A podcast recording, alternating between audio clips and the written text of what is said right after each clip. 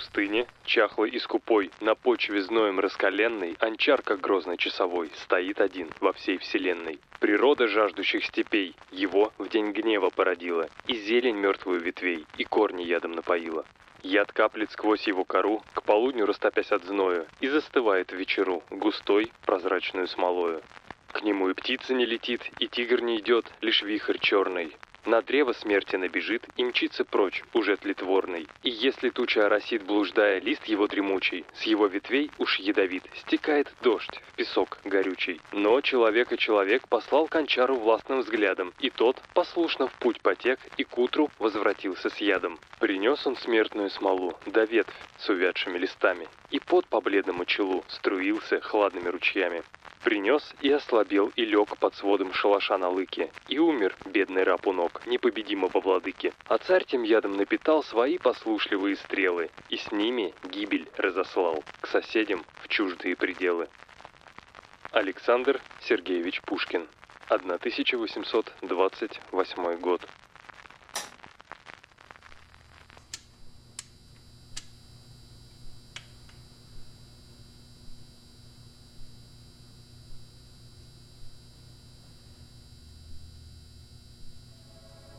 Саш, прости, мы все проебали.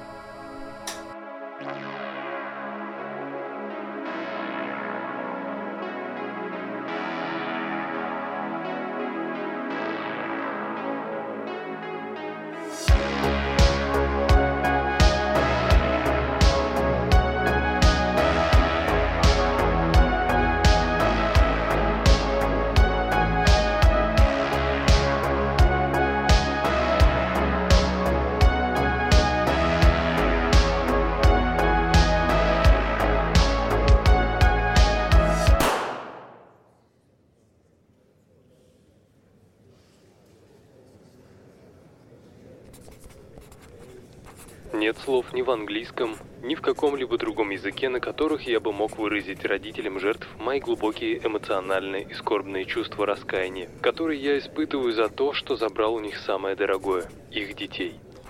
Я знаю, что это трудно, но я прошу меня простить. Я ужасно сожалею о том, что сделал.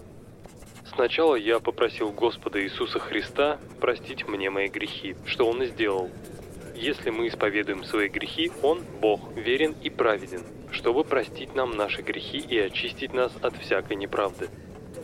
Моему сыну придется называть отца папой, зная, какие страшные грехи он совершил, а моя жена всю оставшуюся жизнь будет нести бремя моих ошибок. Она сказала мне, что я должен поступать правильно, и что она всегда будет любить меня, и что однажды мы вместе будем на небесах, вместе прославляя Господа. Уважаемая Женевьева, что касается вашей профессиональной честности как журналиста, ни я, ни Джоан не будем это комментировать. Вы можете прочитать это письмо на канале CBC от моего имени, только при условии, что вы не уберете ни одного слова или предложения из содержания письма. То же самое касается его публикации в печати или на радио. С уважением, Клиффорд Роберт Олсон.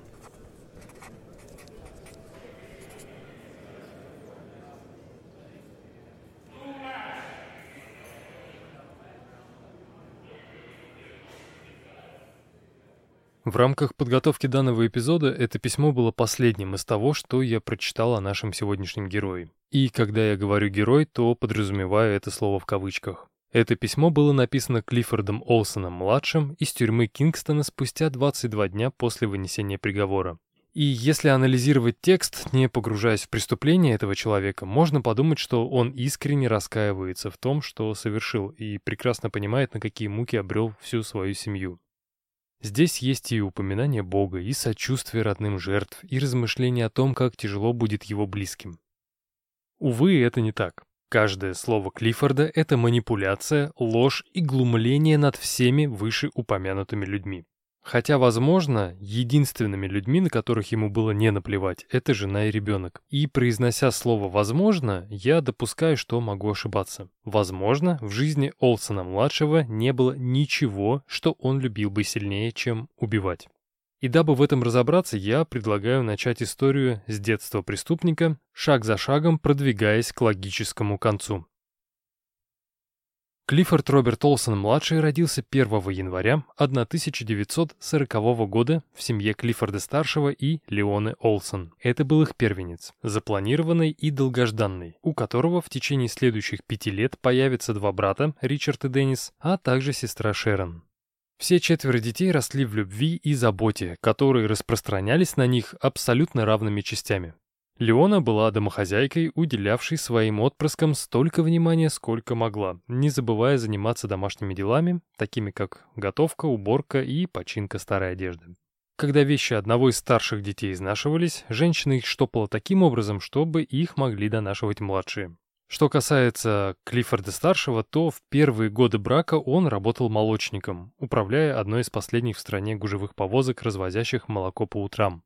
По ходу того, как семья увеличивалась, мужчина начал искать подработку, чтобы на столе к ужину всегда была еда. Шло время, и эти непостоянные заработки превратились в его основной вид деятельности. Вместо утреннего развоза молока он стал рабочим на стройке. И хотя данная работа отнимала куда больше времени и требовала большей физической силы, мужчина в принципе не жаловался. А все потому, что теперь он мог прокормить свою семью. Но даже несмотря на все эти деньги, которые Олсон-старший приносил в семью, их хватало ровно настолько, чтобы к концу месяца выйти в ноль. Поэтому Олсонов нельзя было назвать как нищими, так и богатыми. Они находились где-то ровно посередине. И были такой среднестатистической молодой канадской семьей, которая изо всех сил пыталась добиться большего. Вот только эти начала были внезапно поставлены на паузу, так как один немецкий художник решил, что сможет починить себе весь мир. Да, и речь идет о Второй мировой войне, и на самом деле я забыл, что события в начале этой истории будут развиваться... Ладно, идем дальше. Из-за того, что Канада все еще была частью британского содружества, оставаться в стороне у жителей страны не получалось. Насколько мы знаем, одна из главных задач Канады заключалась в том, чтобы защищать морские пути в Северной Атлантике. В ходе военных действий более миллиона канадцев было мобилизовано на фронт. Из этого числа более 45 тысяч погибло и 54 тысячи ранено. Это очень много. Очень. Одним из тех, кто не смог сидеть сложа руки, был Клиффорд Олсон-старший. Сказав супруге, что если он останется работать на стройке, то не сможет смотреть своим детям в глаза, так как не попытался защитить мир и страну от тирана и агрессора. Собрав минимум вещей, мужчина уходит на фронт. И я сейчас сделаю небольшое лирическое отступление, постараюсь больше таких не делать. А в процессе написания данного текста и сейчас зачитывание его в микрофон у меня в голове просто миллион комментариев, миллион параллелей и миллион ассоциаций. Не знаю, на одной ли волне вы со мной в этом плане, но, насколько я помню, в тексте будут проскальзывать такие параллели, но не особо явные. Просто еще раз скажу, что невозможно заниматься спокойно своими делами, когда менее чем за тысячу километров горят жилые дома. Извините за отступление. Возвращаемся к теме. Я думаю, вы уже забыли, о чем я там говорил, но я постараюсь напомнить. Итак, отец нашего сегодняшнего персонажа, назовем его так, уходит э, воевать на фронт и защищать свою страну. А несколько последующих лет он будет изредка появляться дома, чтобы провести время с родными. И если во многих историях в которых присутствует война, а родители или родственники рассказывали своим детям, женам, близким о тех ужасов, свидетелями которых они стали, то Клиффорд-старший понимал, что данной информацией делиться с ними не стоит, ни с женой, ни с детьми. И каждый раз, возвращаясь домой, он говорил о войне все меньше, меньше, а его голос становился все тише и тише. И видя то, как погибают люди, он мечтал лишь об одном чтобы все это поскорей закончилось, и его семья была в безопасности. Как закончилась Вторая мировая война, вы прекрасно знаете, союзники одержали победу, и настал мир во всем мире. А когда война кончилась, Клиффорд-старший вернулся домой целым и невредимым. Было ли у него посттравматическое стрессовое расстройство, я не знаю, но даже если оно и было, то он старался не показывать его своим родным. Самое главное, что канадское правительство запустило для ветеранов войны специальную программу по выдаче ипотечных кредитов на приобретение нового жилья. И это позволило семье Олсонов перебраться из своего маленького домика в развивающийся город Ричмонд. Также с запуском той программы в стране началась масштабная застройка новых жилых кварталов, которые могут быть проданы тем самым ветеранам. А так как до войны Клиффорд, если вы забыли, был хорошим строителем, и даже нужно отметить, что очень хорошим, то его сразу же берут на работу, предложив те деньги, которых он никогда раньше не зарабатывал. Но это все касается родителей и какого-то семейного бэкграунда. Что касается персонажа нашей сегодняшней истории, то к тому моменту, когда семья переехала в новый дом, ему исполняется 5 лет. А так как это был новый район, то его инфраструктура появлялась параллельно основному строительству. И, пожалуй, одним из тех объектов, который был возведен в срок, оказалась школа, в которую Клиффорд Олсон-младший отправился незамедлительно. Тут нужно отметить, что новый дом семьи Олсонов находился в 16 километрах от их прежнего места жительства. Тем не менее, для мальчика это был очень сильный удар. Все потому, что большинство его одноклассников э, раньше жили гораздо ближе к этому месту и были друг с другом знакомы. Кто-то ходил в один детский сад, кто-то жил по соседству, у кого-то просто дружили родители. Клиффорд-младший был явным чужаком. Вполне вероятно, дети были бы не против принять новичка в свою компанию. Вот только он расценил нежелание с ним общаться в первые дни учебы как откровенная враждебность. Но вместо того, чтобы обсудить это все с родителями, Клиффорд затаил на одноклассников обиду, которая в скором времени переросла в нечто большее. Спустя неделю после начала учебного года мальчик затеял свою первую драку. И здесь следует отметить, что ребенок был настолько самоуверенным, что рассчитывал на безоговорочную победу в начатом им самим же бою. Но дрался он еще хуже, чем общался со сверстниками. Эту и все последующие драки Клиффорд будет проигрывать, принося домой синяки, порванную одежду и плохое настроение. Как бы родители мальчика ни старались, с годами его сложный характер становился все хуже и хуже. И хотя успеваемость Клиффорда-младшего оставляла желать лучшего, ему каким-то образом удавалось набирать ровно столько баллов, чтобы не остаться на второй год или вылететь из школы с треском. Усугубляло ситуацию и то, что в эту же школу начали ходить братья Клиффорда, у которых отношения со сверстниками и с ребятами постарше складывались гораздо удачней. Да и учились они, чего скрывать, намного лучше. И если младшие приносили домой хорошие оценки, то старший — записки от учителей с просьбой явиться в школу для разъяснительной беседы. Как правило, в большинстве историй за проблемным детством детей стоят родители со своими пороками, от алкоголизма до домашнего насилия. В данном случае ничего этого нет. Леона, как и раньше, занималась домашними делами, отдавая всю любовь мужу и детям, а Клиффорд-старший после окончания строительного бума стал управляющим нескольких многоквартирных и частных домов. Впервые в жизни у мужчины появилась не только высокооплачиваемая работа, но и масса свободного времени, которое он старался проводить с детьми. Вместо того, чтобы проигрывать все состояние в карты или напиваться до беспамятства, Олсен водил своих наследников по паркам, брал их с собой в кино, на различные концерты и прочие увеселительные мероприятия. И если Ричард, Деннис и Шерон были рады проводить время с отцом, Клиффорд-младший оставался все тем же угрюмым и вечно недовольным ребенком. Но все это длилось ровно до того момента, пока Клиффорд втайне от жены не повел своего старшего сына на боксерский поединок. И здесь я должен сказать, что не осуждаю действий мужчины. Бокс — это спорт. Да, это не фигурное катание или художественная гимнастика, но это спорт, который с 1904 года входит в список состязаний Олимпийских игр. Может, конечно, и не стоило бы маленького ребенка отводить на такое мероприятие, но тот поединок для Клиффорда-младшего стал одним из важнейших этапов становления его криминальной личности. Когда мальчик увидел, как спортсмены наносят друг другу отточенные удары, его ликованию просто не было предела. Он вскакивал с места, ликовал, радостно кричал и даже смеялся. Впервые за долгие годы отец увидел сына по-настоящему живым и полным эмоций. Всю дорогу домой и несколько последующих дней мальчик говорил с отцом только о боксе. Он имитировал приемы, умело вставал в стойку и держал невидимый удар. Такой настоящий бой с тенью. Решив, что спорт поможет ребенку взяться за голову, Клиффорд-старший снова без одобрения супруги отводит сына в спортзал и записывает его на секцию бокса. Несколько месяцев спустя, когда мальчик начал показывать довольно-таки неплохие результаты, Олсона-старшего для личной беседы вызывает к себе тренер.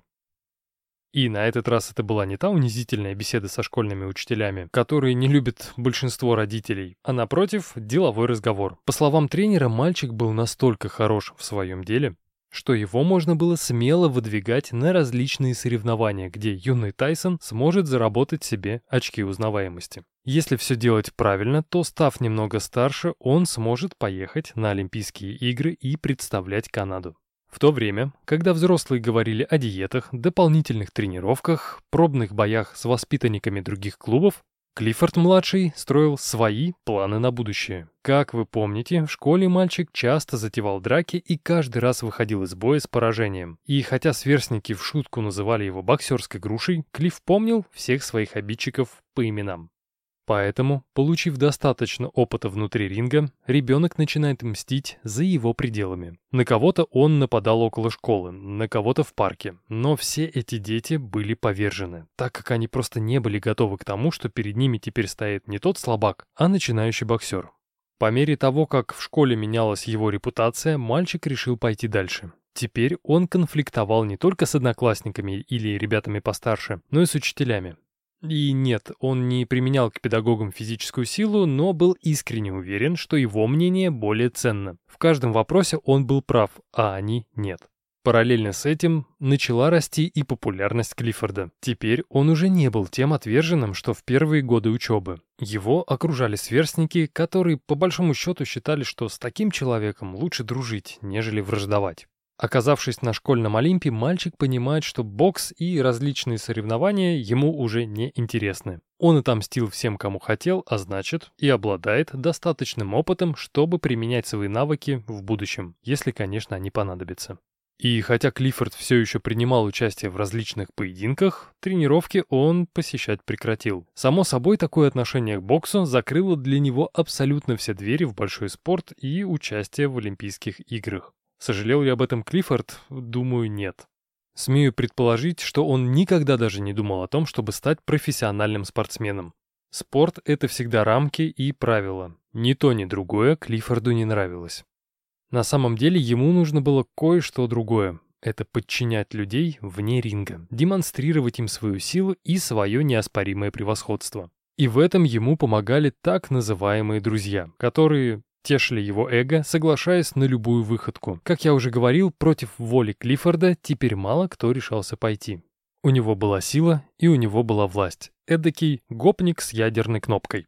Когда бокс для Клиффорда отошел на задний план, он начал подбивать своих миньонов, нападать стаи на слабых и отбирать у них деньги. И частенько жертвами малолетней ОПГ становились не только сверстники, но и белые воротнички, которые ничего не могли сделать в ответ, в силу численного превосходства противника. И здесь стоит отметить три важных момента. Во-первых, Клиффорд стал знакомиться с низшими слоями криминального мира Британской Колумбии, сутенерами, мошенниками и ворами.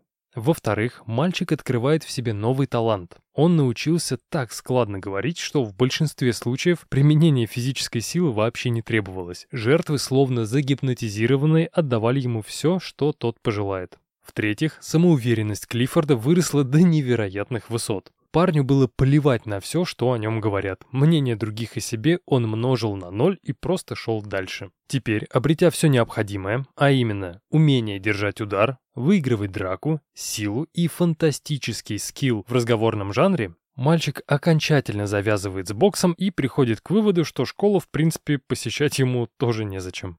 К тому моменту Клиффорду Олсону-младшему было 16 лет. Думаю, для учителей не было новости, что их подопечный решит просто взять и бросить учебу раньше времени. Все дело в том, что с 10 лет он практиковал частые прогулы и крайне редко выполнял домашние задания. Вполне возможно, педагоги даже вздохнули в этот момент с облегчением. Когда в 1956 году Клиффорд-младший поставил своих родителей перед фактом, что образование — это не для него, те были, мягко говоря, недовольны. Их первенец ступил на скользкую дорожку.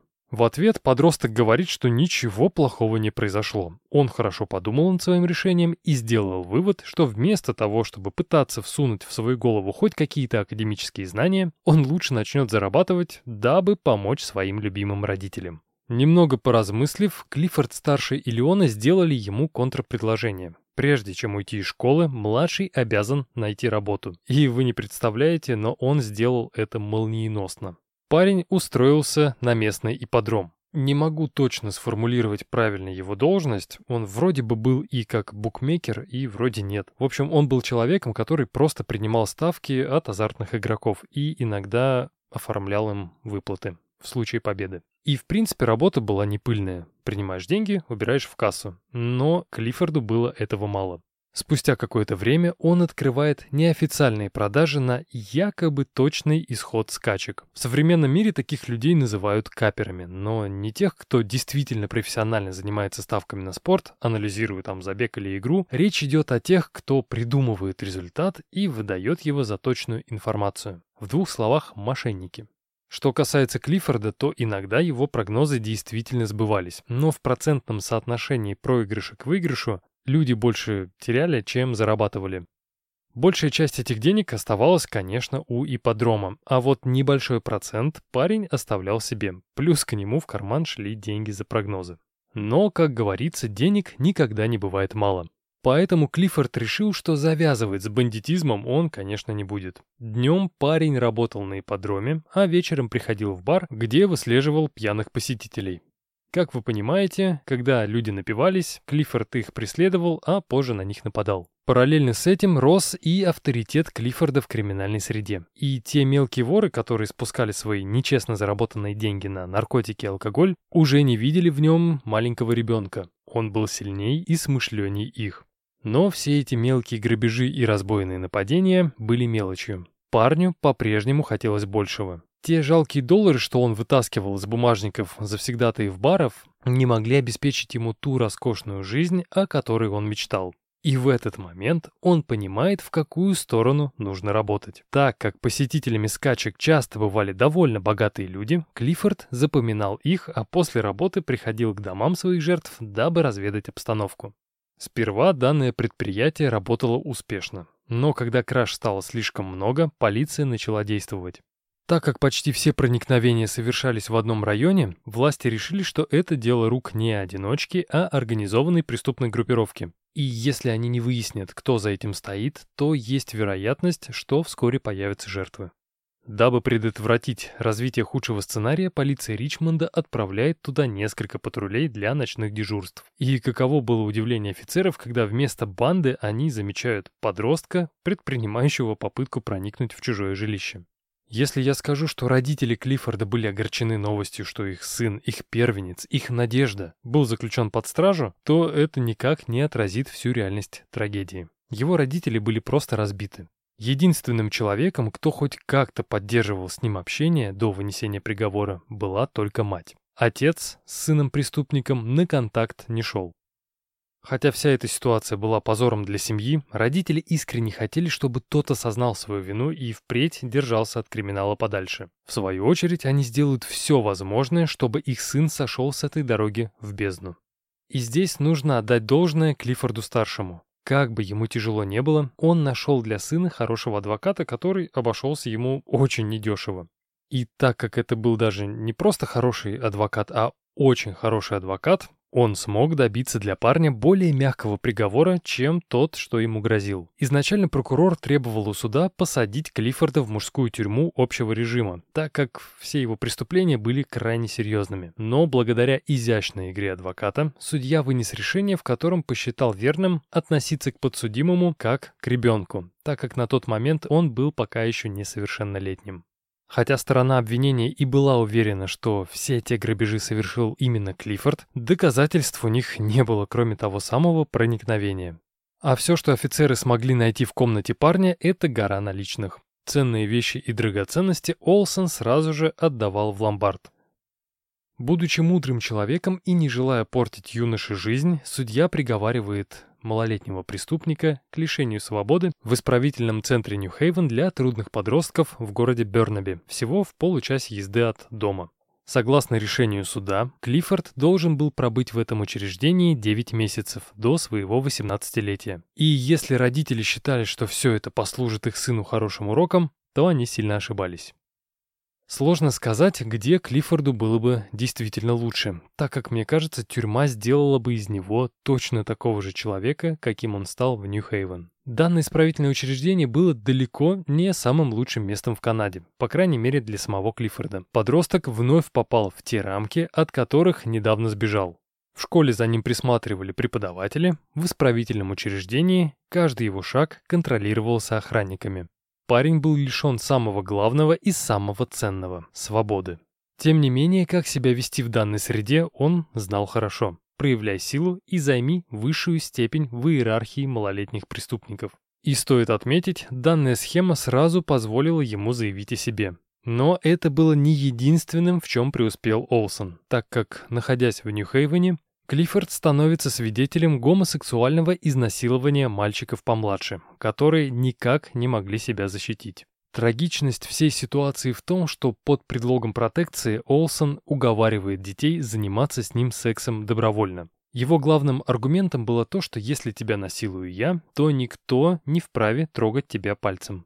Вот только это правило работало не всегда, а если точнее, то очень редко. Сплотив вокруг себя какую-никакую, но банду, Клиффорд разрешал насиловать мальчишек и другим членам своей группировки. И когда все вокруг поняли, кто здесь главный, этот самый главный внезапно исчезает. Ничто не могло заставить Клиффорда подчиняться правилам, когда была удачная возможность устроить побег. Даже несмотря на то, что сидеть в исправительном учреждении нужно было всего лишь несколько месяцев. А вот как развивались события. Однажды, прогуливаясь по внутреннему дворику, Олсон обращает внимание на неприлично высокие крепкие деревья, растущие рядом с забором. Прикинув в голове, что все это можно использовать в личных целях, парень дожидается, когда надзирателя не будет поблизости, вскарабкивается по дереву и перепрыгивает стену. Тревога была поднята лишь спустя несколько часов, так как никто даже подумать не мог, что кто-то осмелится на побег. Тем временем Клиффорд направлялся обратно в родной Ричмонд, но не стоит его недооценивать. Несмотря на незаконченное среднее образование, он понимал, что полиция первым делом пойдет к его родителям. И те, собственно, так и поступили. Но, к их удивлению, родные даже не знали, что их чадо ударилось в бега. Ни они, ни полиция, ни кто-либо еще даже не могли представить, что Клифф-младший отправляется на пристань, дабы угнать катер. И все это звучит как какой-то голливудский фильм, но Клиффорд действительно собирался угнать лодку, на которой хотел пересечь границу штатов. И нужно сказать, что это крайне умный поступок для 17-летнего подростка. А все потому, что в те годы правоохранительные структуры по всей стране были разобщены. Ну вот представьте, если в некоторых случаях полицейские управления в двух соседних городах могли не иметь связи и общей базы данных преступников, то что говорить о двух разных штатах? Но вернемся к побегу. Когда Клифф выбрал для себя нужный катер, на причале показались полицейские. Увидев удирающего беглеца, они поднимают береговую охрану. Дальше все снова как в кино. Погоня на катерах, адреналин и скорость. Возможно, именно так себе это и представлял Олсен-младший. Но вот на деле он то не мог набрать скорость, то справиться с управлением, а иногда вообще наезжал на песчаную отмель. В итоге погоня была недолгой. Когда один из катеров поравнялся с лодкой Клиффорда, офицер достает пистолет и делает один предупредительный выстрел в воздух, намекая на то, что шутить здесь никто не собирается. Сделав выводы, преступник моментально глушит двигатель и поднимает руки вверх, покорно дожидаясь своего второго в жизни ареста. Вообще для полицейских эта ситуация была крайне абсурдной. После того, как преступник был арестован и закован в наручники по рукам и ногам, он начал смеяться. Причина радости Клиффорда заключалась в том, что, согласно ранее вынесенному приговору, в исправительном учреждении он должен находиться до своего совершеннолетия. И так как 18 ему исполнится через несколько недель, то этот арест для него ничего не значит. И здесь я могу смело заявить, что с логикой у парня были серьезнейшие проблемы, а также распухшее до гигантских размеров чувство собственной важности. Вместо того, чтобы оставить приговор без изменений, судья добавляет Клиффорду еще два года сверху и теперь отправляет в исправительное учреждение Хейни, в котором содержались взрослые преступники с серьезным криминальным бэкграундом.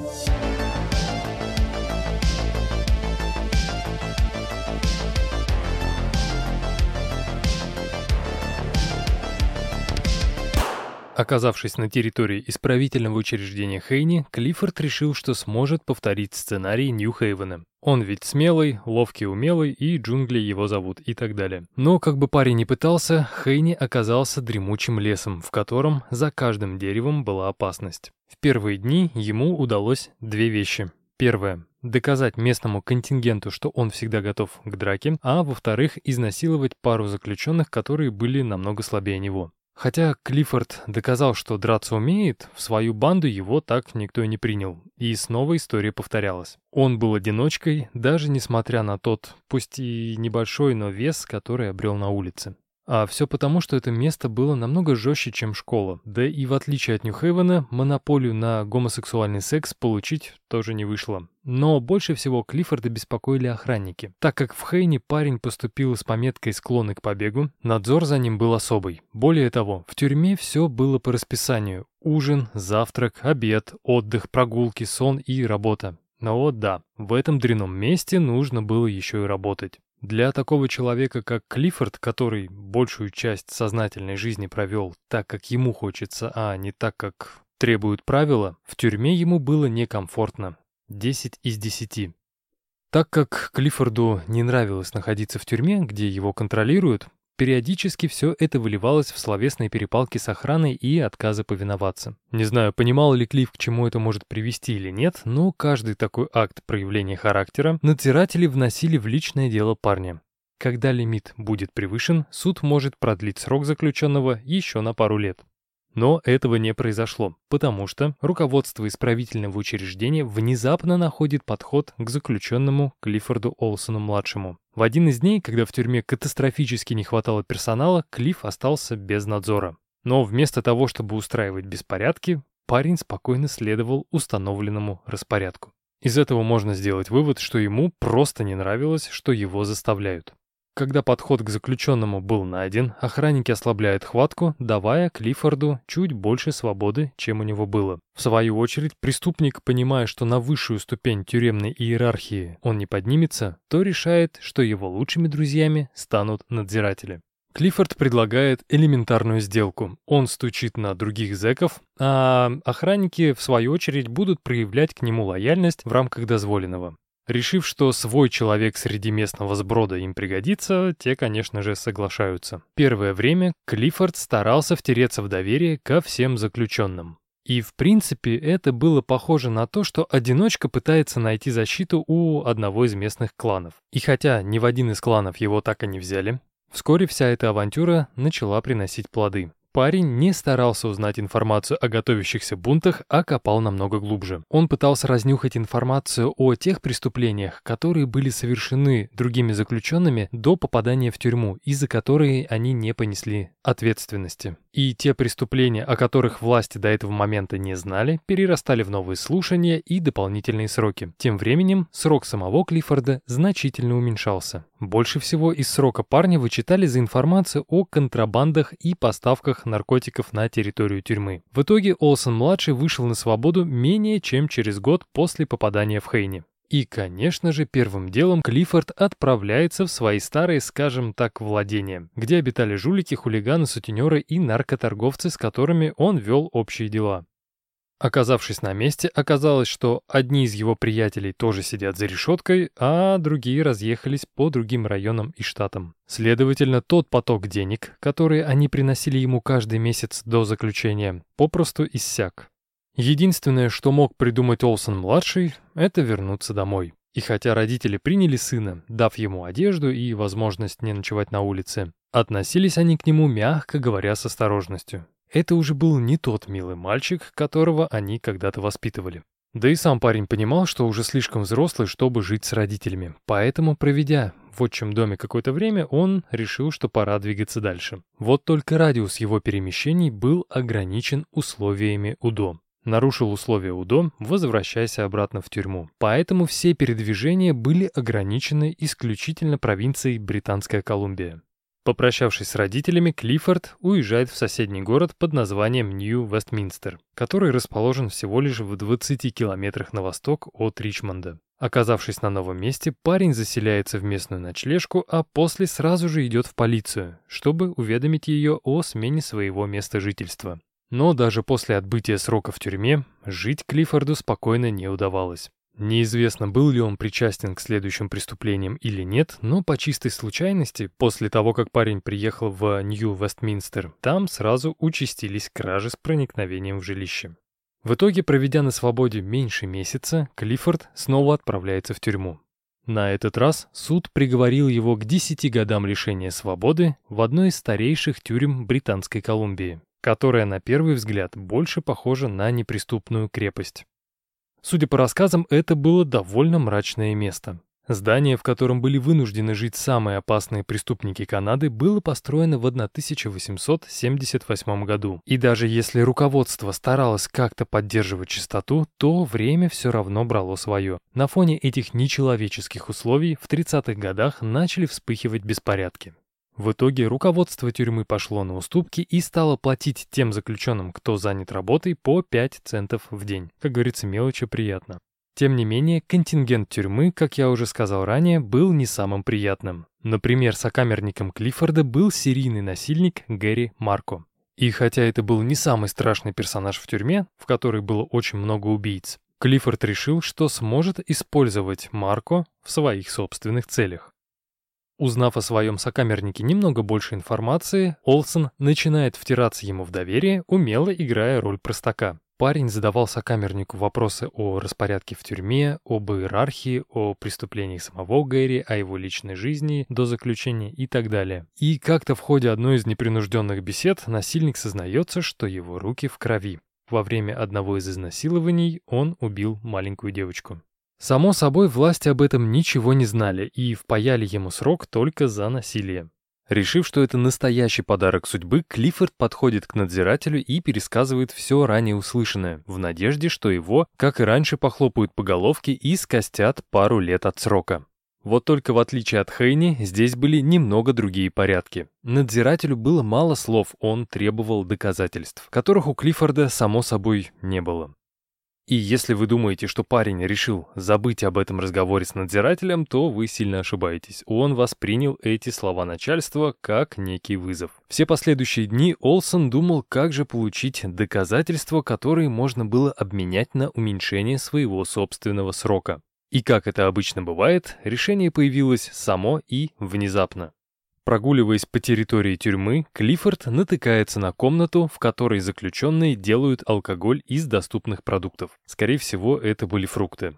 Так как большинство приобретали данный продукт для личного использования, Олсон устраивает аттракцион невиданной щедрости. После отбоя он делится выпивкой со своим сокамерником. Всю ночь Гэри Марко пил, и самое интересное, что в процессе распития этой бурды мужчина даже не обратил внимания, что сам Клиффорд едва притрагивается к алкоголю. В итоге, когда насильник достигает нужной кондиции, Олсон вкладывает ему в руку карандаш и просит описать на бумаге все свои злодеяния. Утро у Гэри было по-настоящему тяжелым. Дико болела голова, во рту было сухо, а тело отказывалось подчиняться. Вполне вероятно, мужчина рассчитывал найти своего сокамерника в таком же состоянии на соседних нарах, но постель того была уже пуста. В тот момент Клиффорд Олсон-младший уже спокойно сидел в одиночной камере, наслаждаясь проделанной работой. Добытые ночью доказательства нераскрытого убийства устроили надзирателя, и тот сказал, что поможет преступнику выйти на свободу чуть раньше положенного. Когда начался судебный процесс, Клиффорд выступил в качестве первого свидетеля. В своей привычной складной манере он рассказал, как именно добился признания, каясь в том, что был вынужден нарушить правила тюрьмы, распивая алкоголь. И речь его была настолько гладкой, что в конце парень заявил, якобы сделал это лишь потому, что его совесть не позволила молчать об этом. Плюс он находился в камере с убийцей, а это опасно. Но я уверен, что этими словами он пытался просто украсить свою речь, напыщенной праведностью и драматизмом. Скорее всего, единственное, что его заботило, это собственная свобода. И теперь внимание. Гэри Марко был переведен в другую тюрьму, где начал отбывать свой уже пожизненный срок. А Клиффорд сократил время пребывания в тюрьме до двух с половиной лет. Напомню, до этого он должен был сидеть 10 лет. И вот с этого момента наша история становится еще интересней. Приговорив своего сокамерника к пожизненному сроку, Олсон надеялся вернуться в свою камеру и спокойно провести оставшиеся два с половиной года. Возможно, он думал, что ему получится сократить и этот срок. Вот только на деле все оказалось не так радужно. Как известно, в тюрьме мало кто любит убийц детей, педофилов и стукачей. И последняя категория, пожалуй, стоит на несколько ступеней выше остальных. Таким образом, Клиффорд получил несчастливый билет в несчастливую жизнь. В него плевали, бросали в него окурки, угрожали расправой, толкали и ставили подножки. Последующие два с половиной года обещали быть очень тяжелыми, если бы не те самые бунты, о которых я говорил ранее. Бунты никуда не исчезли. Они вспыхивали довольно часто, но были настолько незначительными, что охранникам удавалось их тут же локализовать. Во время одного из таких восстаний силы заключенных оказались немного больше, чем у охранников. И когда последние были вынуждены отступить, чтобы вооружиться и надеть защиту, Клиффорд последовал за ними. Во всей этой панике и суматохе парню удается спрятаться в чулане, который находится около двери, за которой только что скрылись тюремщики. И пока другие заключенные громили все вокруг, Олсон спокойно выжидал подходящий момент. Когда раздался звук лязгающего металла и топот вооруженных охранников, Клиффорд надеялся, что они забыли закрыть за собой дверь. К сожалению, его мечта осуществилась. Так как все силы в тот момент были направлены на подавление бунта, в суматохе последний выбегающий охранник попросту не потянул ручку на себя. И этот побег был гораздо легче, чем в Нью-Хейвен. Клиффорд просто вышел за пределы тюрьмы, а потом как можно скорее побежал в противоположную сторону. Побег заметили не сразу. Во-первых, подавление конфликта заняло довольно длительное время. Во-вторых, начальство было озабочено тем, почему вообще это произошло. А вот когда обнаружилось, что камера Олсона пуста, в это просто никто не мог поверить. Этот парень сократил свой срок на семь с половиной лет, а потом сбежал. Просто какой-то абсурд. И не веря в происходящее, охрана тут же начинает проверять документы о переводе заключенного в другую камеру или другое исправительное учреждение. Но подобных документов не существовало. Клиффорд все-таки бежал. И самое смешное, что когда полиция расставила блокпосты на том расстоянии, на которое, по их мнению, мог продвинуться человек на своих двоих, Клиффорд находился за их спиной буквально в паре кварталов. Первую ночь вне стен тюрьмы он провел под мостом в Нью-Вестминстере. Домой идти было безрассудно, да и не очень-то хотелось. В данной ситуации парень знал, что лучше не привлекать к себе внимания. Тем не менее, дабы не находиться все время в тюремной робе, Клифф умудряется где-то раздобыть несколько комплектов одежды, рюкзак и немного еды, которой должно было хватить на первое время. Он наивно полагал, что полиция поищет его пару-тройку дней и перестанет, мол, сбежал да избежал. Но, к сожалению, полицейские были настроены решительно. Спустя несколько дней после побега Олсон стал хедлайнером местных новостей. Его фото было размещено на первых полосах газет, которые писали, что опасный преступник на свободе. Спустя еще несколько дней власти уговаривают выступить его родителей в прямом эфире. Тогда его мать слезно умоляла сына сдаться, а отец произнес крайне сухую, но сильную речь. Он прекрасно знает, на что пошел, и понимает, что после поимки отсидит свой десятилетний срок полностью. Если Клиффорд не сдастся добровольно, надеюсь, что полиции удастся поймать его до того, как он совершит что-то по-настоящему ужасное. Это был последний раз, когда его семья публично признавала какую-либо связь с сыном.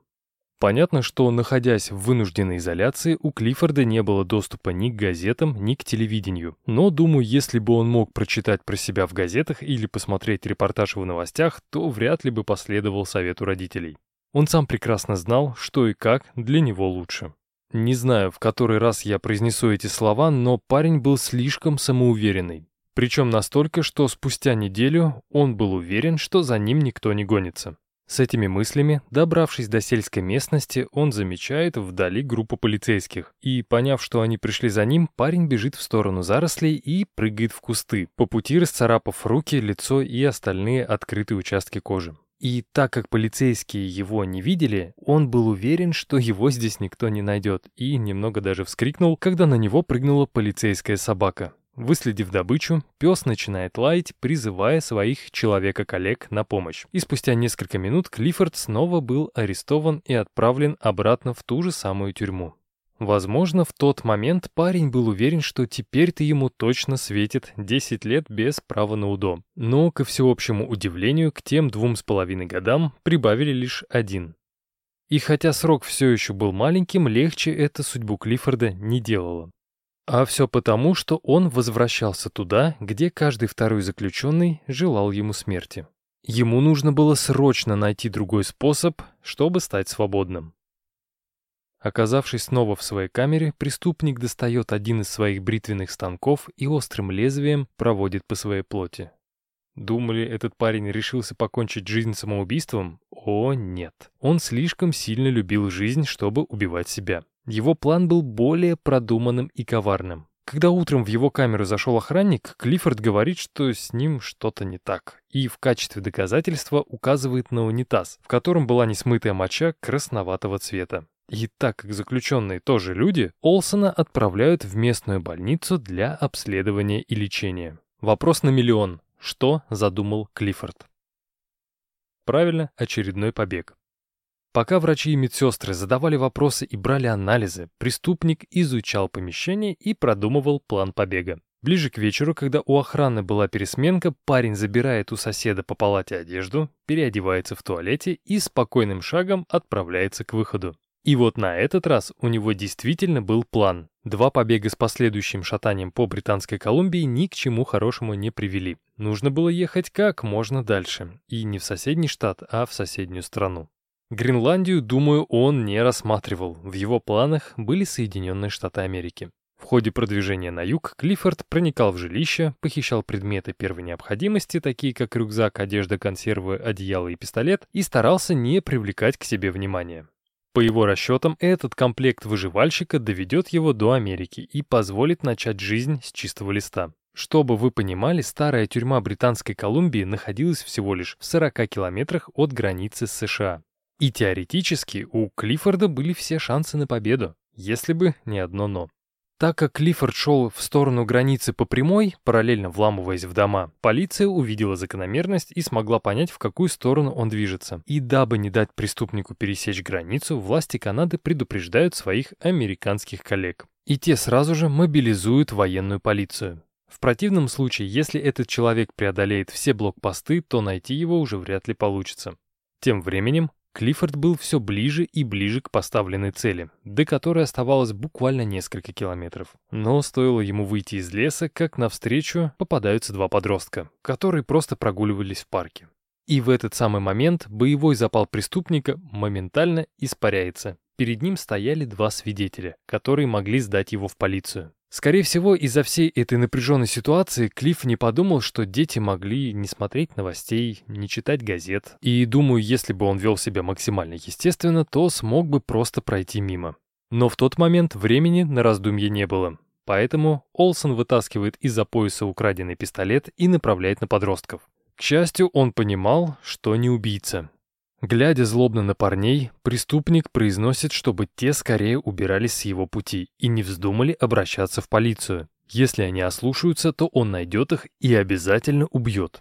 Само собой, убежав от ненормального с пистолетом, подростки сразу же обращаются в полицию и рассказывают об увиденном. Когда ребята писали преступника, офицеры понимают, что их беглец совсем рядом.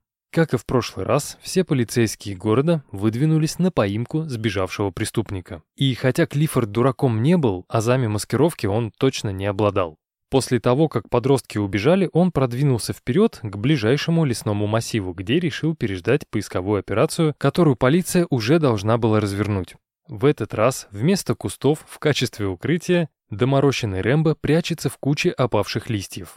И лежал он там вплоть до того момента, пока вокруг не начали ходить канадские и американские полицейские. Если не брать в расчет всю комичность ситуации, укрытие оказалось довольно надежным, его никто не замечал, до поры до времени. Спустя несколько часов непрерывного лежания, когда Клиффорд мысленно уже был в Америке, перед его глазами возникает мохнатая фигура. Да, это была очередная полицейская собака. И хотя у преступника в руке был зажат пистолет, в животное он стрелять не стал. Он был вором, мошенником и грабителем, но убийцей он не был никогда. Поэтому, когда кучу листьев окружили полицейские с оружием, Клиффорд посчитал верным просто сдаться. Спустя несколько часов он снова был в стенах тюрьмы Британской Колумбии. Вот только если раньше заключенные были готовы порвать Олсона на британский флаг, сейчас он предстал перед ними в совершенно ином свете. Он был канадским Монте-Кристо. и все хотели услышать эти захватывающие истории о побегах и о том, как там живется на свободе. Ну а так как Клиффорд был первоклассным рассказчиком, все эти истории привели к тому, что население тюрьмы вновь стало к нему хорошо относиться. И грех этим не воспользоваться. Из-за того, что Олсон продолжает снабжать охрану всей необходимой информацией, суд не стал сильно ужесточать приговор, добавив всего лишь пару лет к сроку. Все последующие годы наш герой будет стучать на других заключенных и даже предпримет еще одну попытку побега, но в конце концов выйдет на свободу по УДО. Как я говорил ранее, тюрьма Британской Колумбии была очень-очень старой. Система электроснабжения постоянно выходила из строя равно как канализация и водоснабжение. Крыша после каждого дождя сильно текла. В какой-то момент руководство исправительного учреждения принимает решение закрыть большую часть тюрьмы, оставив только центральную часть здания.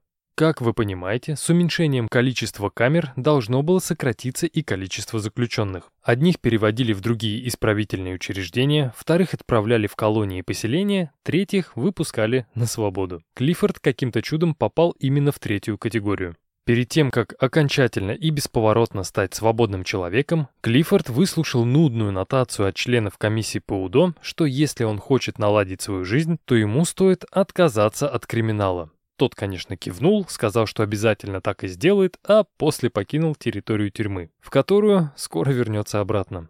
Хотя Олсон и отмечался каждую неделю в полиции, это не мешало ему заниматься любимыми делами.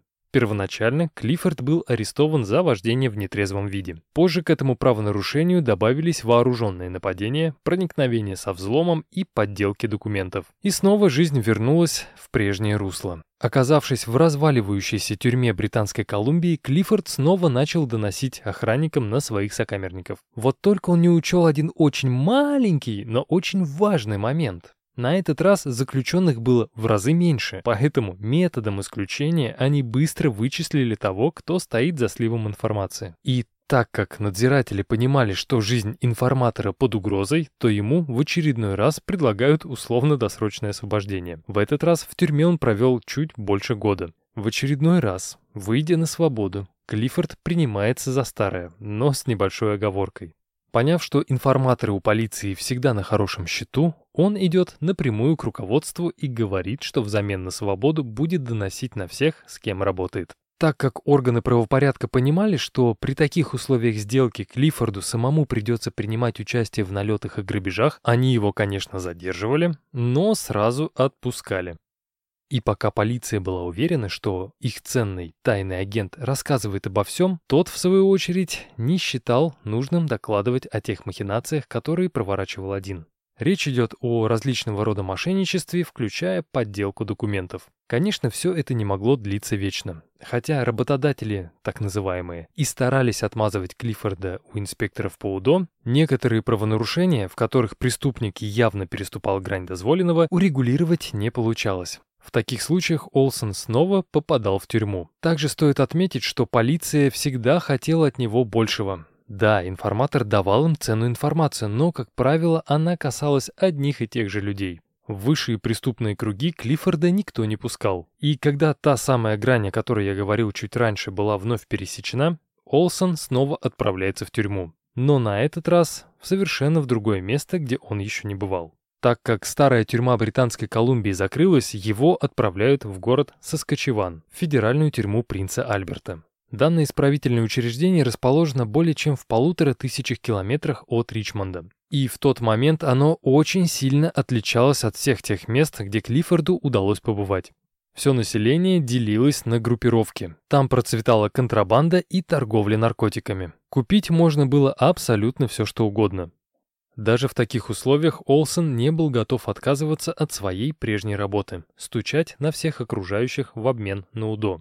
Вот только если в старой тюрьме Британской Колумбии втереться в доверие к заключенным было относительно несложно, здесь главари банд требовали подтвердить свои намерения делом. А это означало, что Клиффорду нужно было совершить какое-либо правонарушение, которое автоматически бы увеличивало его срок. А он, насколько вы понимаете, добивался обратного.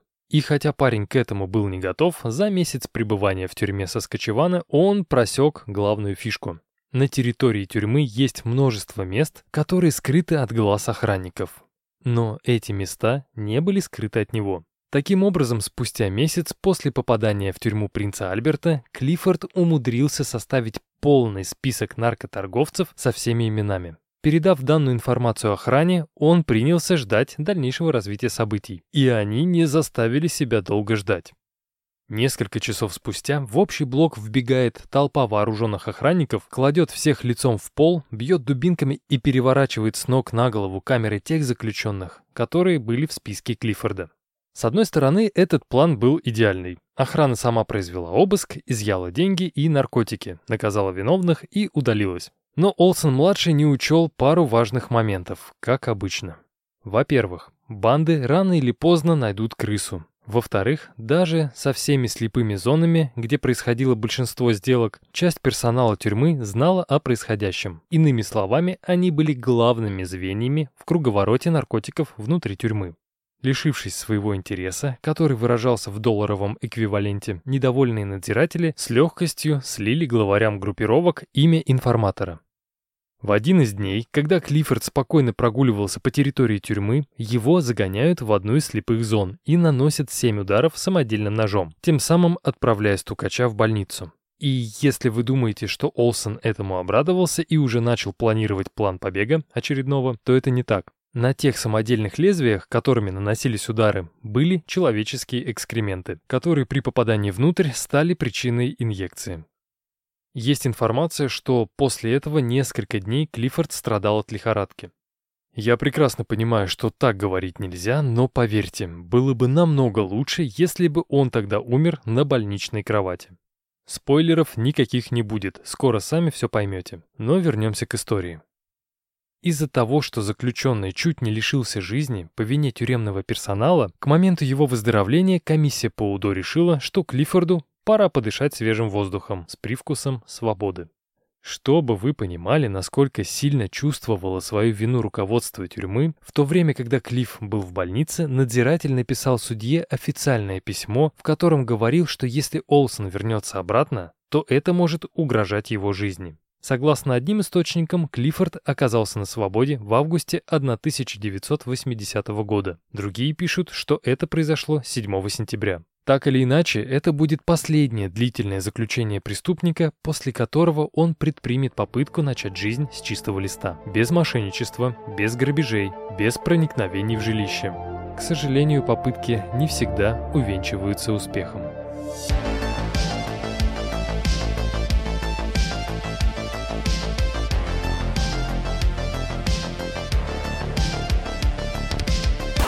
80-е встретили Клиффорда с небывалым размахом. Наркотики, алкоголь, бары и музыка. Все хотелось попробовать, но на это на все нужны были деньги. И хотя ныне свободный человек откровенно презирал наркоманов, он принимал таблетки. В то же время сам себя наркоманом он назвать не мог. Эти разноцветные пилюли помогали ему почувствовать себя лучше и свободней. И, как я только что сказал, главная проблема была в том, что за удовольствие нужно было платить. Думаю, вы сами прекрасно понимаете, как доставались Клиффорду деньги. Он начал заниматься мошенничеством, которое помогало ему не попадать на радары местной полиции. Но в этом были и минусы. Как правило, такие предприятия были сильно растянуты во времени и не совпадали с желанием принять очередную дозу. Тогда, как писал великий Энтони Бёрджес в своем заводном апельсине, начинался крастинг, с которым у Клиффорда были натянутые отношения. В итоге его несколько раз арестовывали и приговаривали к очередным символическим срокам. Но вишенкой на торте стало возвращение в тюрьму принца Альберта, где Клиффорду, как вы помните, были совсем не рады. Осознавая всю нависшую над ним опасность, Клиффорд принимает для себя решение, что долго в этой дыре не задержится. В итоге он совершает очередной побег и отправляется в родную провинцию Британская Колумбия. И пока полиция выстраивала оцепление вокруг Соскочевана, Клиффорд уже был на пути в Суррей который находится всего лишь в 30 километрах от Ричмонда. Не знаю, что в тот момент происходило в голове Клиффорда, но оказавшись в Сурры, он не идет на поводу своих привычек, а снимает квартиру на шоссе Кинг-Джордж и начинает искать работу. Но из-за того, что к 40 годам у него не было ни образования, ни опыта в чем-либо помимо краша мошенничества, Клиффорд перебивался случайными заработками. В теплое время года он стриг газоны, подрабатывал на стройках, выполнял различные отделочные и покрасочные работы и так далее. С наступлением холодов Олсон переквалифицировался в сантехника и предлагал жителям района свои услуги. Для этих целей он размещал практически на всех городских досках объявлений свою визитную карточку. И, как мне показалось, выполнял он свою работу довольно-таки хорошо, потому что те люди, к которым он уже приходил, советовали его своим знакомым и так далее. В один из дней, проходя мимо Народной Евангельской церкви, Клиффорд понимает, что здесь его визитки еще нет, непорядок. Поэтому мужчина заходит внутрь, находит доску объявлений и встречает ее. Но не доску объявлений, а прекрасную Джоан Хейл, которая была не похожа на всех тех женщин, с которыми ему доводилось общаться по работе за последнее время. С первых минут общения между мужчиной и женщиной пробежала искра, и вскоре банальная просьба разместить визитную карточку на доске переросла в легкий флирт. Джоан была немного старше Клиффорда, но, тем не менее, она ему понравилась. Но самое главное, на ее руке не было обручального кольца. Пользуясь случаем, Олсон приглашает женщину на свидание, и та с превеликим удовольствием соглашается.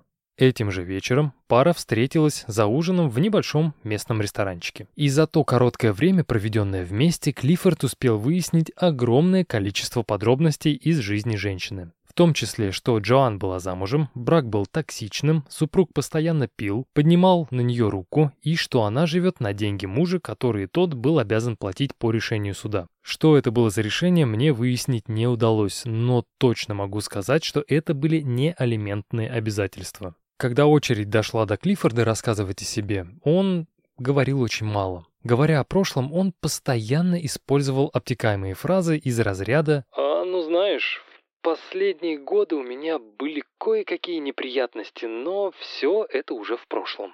После первого свидания их отношения начали стремительно развиваться. За первым поцелуем последовал первый секс, а потом Клиффорд переезжает жить к Джоан. Но самое интересное, что хотя инициатором всего этого был Клиффорд, он делал так, чтобы у Джоан создавалось впечатление, якобы это было ее собственное желание. То есть она поцеловала его первой, первая предложила заняться сексом и сама спустя несколько месяцев после начала отношений уговорила переехать к себе в квартиру. Допускаю, что изначально Клиффорд мог расценивать эти отношения как очередную аферу, какими он занимался большую часть своей жизни. Даже если это так, то в скором времени Олсон по-настоящему влюбился. До этого момента никто не уделял ему столько внимания, заботы и любви, как Джоан. И самое главное, мужчина отвечал взаимностью. Это были действия не ради достижения каких-то корыстных целей, а искренние чувства. Клиффорду хотелось не только быть любимым, но и дарить свою любовь ей. Тем не менее, сказать, что у этих двоих все было хорошо, я не могу. С того момента, когда пара начала жить вместе, Олсон все реже соглашался на подработку так как Джоан все еще получала деньги от бывшего мужа. И даже если женщина понимала, что любимый живет за ее счет, ее все устраивало. Клиффорд был добрым, заботливым, чутким и нежным. Он давал ей все то, чего она была лишена в предыдущем браке. В те редкие моменты, когда женщина начинала сомневаться, готова ли связать свою дальнейшую жизнь с Клиффордом или нет, тот возвращался в свою съемную квартиру, аренду за которую исправно платил каждый месяц. И это была шикарная манипуляция. Возвращаясь к себе, мужчина давал возлюбленной понять, что все его чувства искренни, и он ее не использует. Если то и нужно разобраться в себе, то он будет ждать столько, сколько потребуется. И в один из таких периодов, когда Клиффорд жил отдельно, а Джоан занималась самокопанием в своей квартире, в дверь внезапно постучали. Вот только вместо Олсона на пороге стоял арендодатель его квартиры. Он объяснил Джоан, что Клиффорд должен был внести ежемесячную ренту еще неделю назад, но не сделал этого до сих пор. А так как жильца в квартире не оказалось, он решил пойти сразу к его возлюбленной. В это время Олсон сидел в СИЗО по обвинению в изнасиловании. И хотя на суде все обвинения с подозреваемого были сняты по причине того, что жертва была секс-работницей, и судья, как обычно в те годы, счел, что ее обвинения были ложными, в заключении Клиффорд все-таки провел несколько недель. На процессе пострадавшая утверждала, что они познакомились в баре. Там они немного пообщались, а после он пригласил ее в мотель, пообещав хорошее вознаграждение за секс. Оказавшись в номере, Клиффорд принимает наркотики и уходит в отрыв, который больше походил не на секс за деньги, а на жестокое изнасилование. Он душил девушку своим ремнем, бил кулаками по почкам и в живот, отвешивал сильнейшие пощечины, скидывал с кровати на пол, таскал за волосы и все в таком духе. И в принципе, все могло бы на самом деле разрешиться мирно даже после этого, если бы Клиффорд заплатил девушке за этот ад. Но он этого не сделал. Когда действие волшебной таблетки заканчивается, мужчина одевается и уходит, оставляя свою жертву в одиночестве. Придя в себя, девушка идет прямиком в полицию, которая задерживает нападавшего спустя пару часов уже в другом баре. А сейчас, внимание! Я уже говорил, что в те годы у полиции были серьезнейшие проблемы. Координации между управлениями практически не было, даже если речь шла о двух соседних населенных пунктах. Так вот, когда Клиффорд предстал перед судом, и смею заметить, что офицером он назвал свои настоящие имя и фамилию, никто не знал, что подсудимый находится в розыске после побега из тюрьмы. Оказавшись на свободе, Олсен сразу же идет к Джоан и говорит ей всю правду. Да, он сидел в тюрьме, но по ошибке. Он ни в чем не виноват, его просто оболгали. И, как ни странно, возлюбленная верит каждому его слову. Больше между ними не возникало никаких ссор, никто никого ни в чем не подозревал, оба хотели вернуться к прежней жизни. Но даже если где-то в глубине души женщина сомневалась в искренности своего избранника, вскоре эти мысли испарились, потому что Джоан узнает, что беременна. Осознав, что скоро он станет отцом, Клиффорд предлагает своей возлюбленной пожениться, так как ребенок не должен расти вне брака. И те совершенно внезапно начавшиеся отношения скоро должны были стать чем-то большим и важным в жизни Клиффорда и Джоан. И так как свадьба была не за горами, мужчина говорит своей невесте, что хочет в последний раз насладиться холостяцкой жизнью и отпрашивается на небольшую поездку по местам своего детства и юношества. Не увидев ничего в этом странного или подозрительного, женщина его отпускает, но говорит, чтобы тот даже не думал пропускать их свадьбу. Точно неизвестно, какие именно города посещал Клиффорд, но когда он прибыл в Нью-Вестминстер, то первым делом решил отправиться в старую тюрьму Британской Колумбии, в которой провел не один месяц. К тому моменту исправительное учреждение уже не выполняло своих первоначальных функций, а работало как туристический объект, открытый для любого человека. Одним из таких людей был, конечно же, Клиффорд. Будучи теперь законопослушным гражданином, мужчина покупает билет, дожидается своей очереди и попадает внутрь. Наверное, это странное чувство, когда ты ходишь по тому месту, где отбывал срок, не как преступник, а как посетитель. И так как Клиффорд провел в этой тюрьме много времени, как думаете, куда он решил заглянуть в первую очередь? Правильно, в свою бывшую камеру, где его узнал бывший охранник, который теперь работал в службе безопасности данного исторического объекта. Забавно то, что в отличие от своих старших собратьев, я сейчас говорю про полицию, бывшие охранники тюрьмы были в курсе того, кто полностью отсидел свой срок, кто вышел по УДО, а кто был беглецом. Таким образом, увидев преступника из третьей категории, охранник звонит в службу правопорядка. Поэтому стоило Клиффорду выйти из тюрьмы, как его сразу же арестовывает полиция. Удивительно, но вместо длительного тюремного заключения Клиффорда приговаривают лишь к одному месяцу лишения свободы в исправительном учреждении Мацаки в городе Эбботсфорд.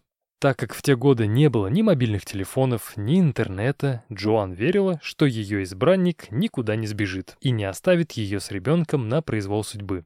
И хотя побеги у Клиффорда были в крови, на этот раз он решил спокойно отсидеть то, что ему положено. Он не вступал в банды, не ввязывался в драки, не стучал на сокамерников и других заключенных. Он просто сидел и ждал. В итоге, проявив себя с хорошей стороны, мужчину выпускают из тюрьмы на несколько дней раньше, и он, как ни в чем не бывало, возвращается к своей любимой. Вот теперь он был по-настоящему свободным человеком, который искупил все свои грехи перед государством сполна. Как и планировалось, бракосочетание состоялось 15 мая 1981 года. В тот день в Народной Евангельской церкви, в которой молодожены впервые познакомились, людей было немного. Клиффорд со своей семьей не выходил на контакт уже несколько лет, а большинство родственников Джоан перестало с ней общаться после предыдущего развода. Но даже этот факт никак не портил всю красоту происходящего. Став законными супругами, пара переезжает в другой район. И есть версия, что в то время кое-кто из соседей Читы Олсонов еще вспоминал про тот инцидент с изнасилованием. Не знаю, правда это или нет, тем не менее, молодожены переезжают в небольшую квартиру в городе Коквитлам. И нужно отметить, что это было просто отличное решение. Практически сразу после переезда Клиффорд находит себе работу. Его нанимают управляющим многоквартирным домом на улице Уайтинг-Уэй, и вроде бы жизнь налаживается. Вот только спустя некоторое время супруги понимают, что в такой маленькой квартире им втроем будет максимально тесно. А так как времени на раздумье было мало, ибо ребенок уже должен появиться через пару недель, а может быть и того меньше, пара начинает искать новое жилье. И Клиффорду снова везет. Практически сразу он находит квартиру побольше. Но самое главное, она находилась всего в нескольких метрах от его работы. Но и на этом радость Олсонов не закончилась. Через пару-тройку дней после переезда в новую квартиру Джоан рожает Клиффорду сына, которого они называют Стивен. По воспоминаниям самой женщины, муж был счастлив стать отцом. Он был заботливым, первым просыпался, чтобы убаюкать ребенка, все свободное время проводил с семьей. А еще каждое воскресенье он водил Джоан в церковь, где та просто поражалась, насколько хорошо он знает Библию и может цитировать из нее огромные отрывки. Самое интересное, что Клиффорд никогда не был религиозным фанатиком, и, по-моему, религиозным человеком он особо тоже не был. Просто есть предположение, что Библия была единственной книгой, которая ему была доступна во время одиночного заключения в тюрьме. А в одиночке он провел достаточно много времени. Но это на самом деле не важно, а такой просто забавный момент из жизни Клиффорда.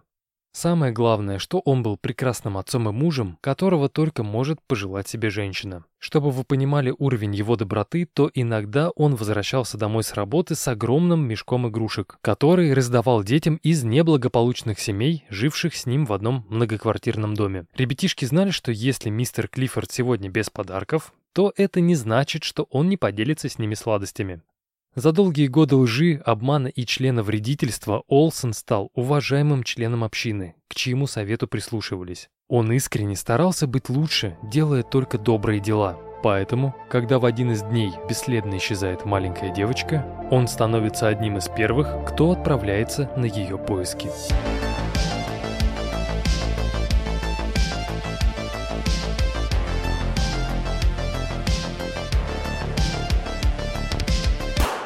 Клиффорд Олсон-младший никогда не был примером для подражания. Та идеальная семья, видимость которой они с Джоан создавали, никогда не была идеальной. И хотя Клиффорд был добр на тот момент к еще будущей жене, он не упускал возможность назвать свою возлюбленную плохим словом, толкнуть или ударить. И хотя женщина уже находилась в подобных отношениях ранее, Колсону у нее было немножко другое отношение, так как каждый раз он просил у нее прощения. И лишь когда Джоан забеременела, вся токсичность сошла на нет, так как Клиффорд действительно был рад скорому рождению ребенка. Если мы отмотаем время немного назад и посмотрим на настоящего Клиффорда, то вся та история, которую я рассказывал вам ранее, заиграет совершенно иными красками. Да, он был преступником, но вы даже не представляете, каким именно он был преступником.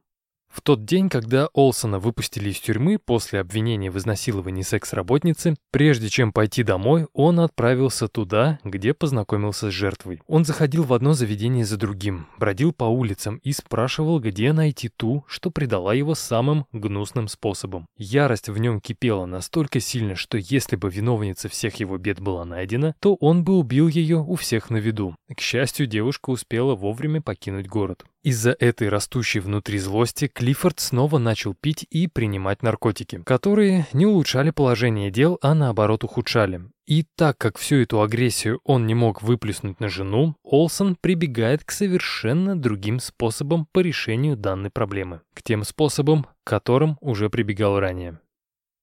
17 ноября 1980 года Кристина Веллер, которой в тот день исполнилось 12 лет, отправилась в центр Суррея, чтобы походить по магазинам.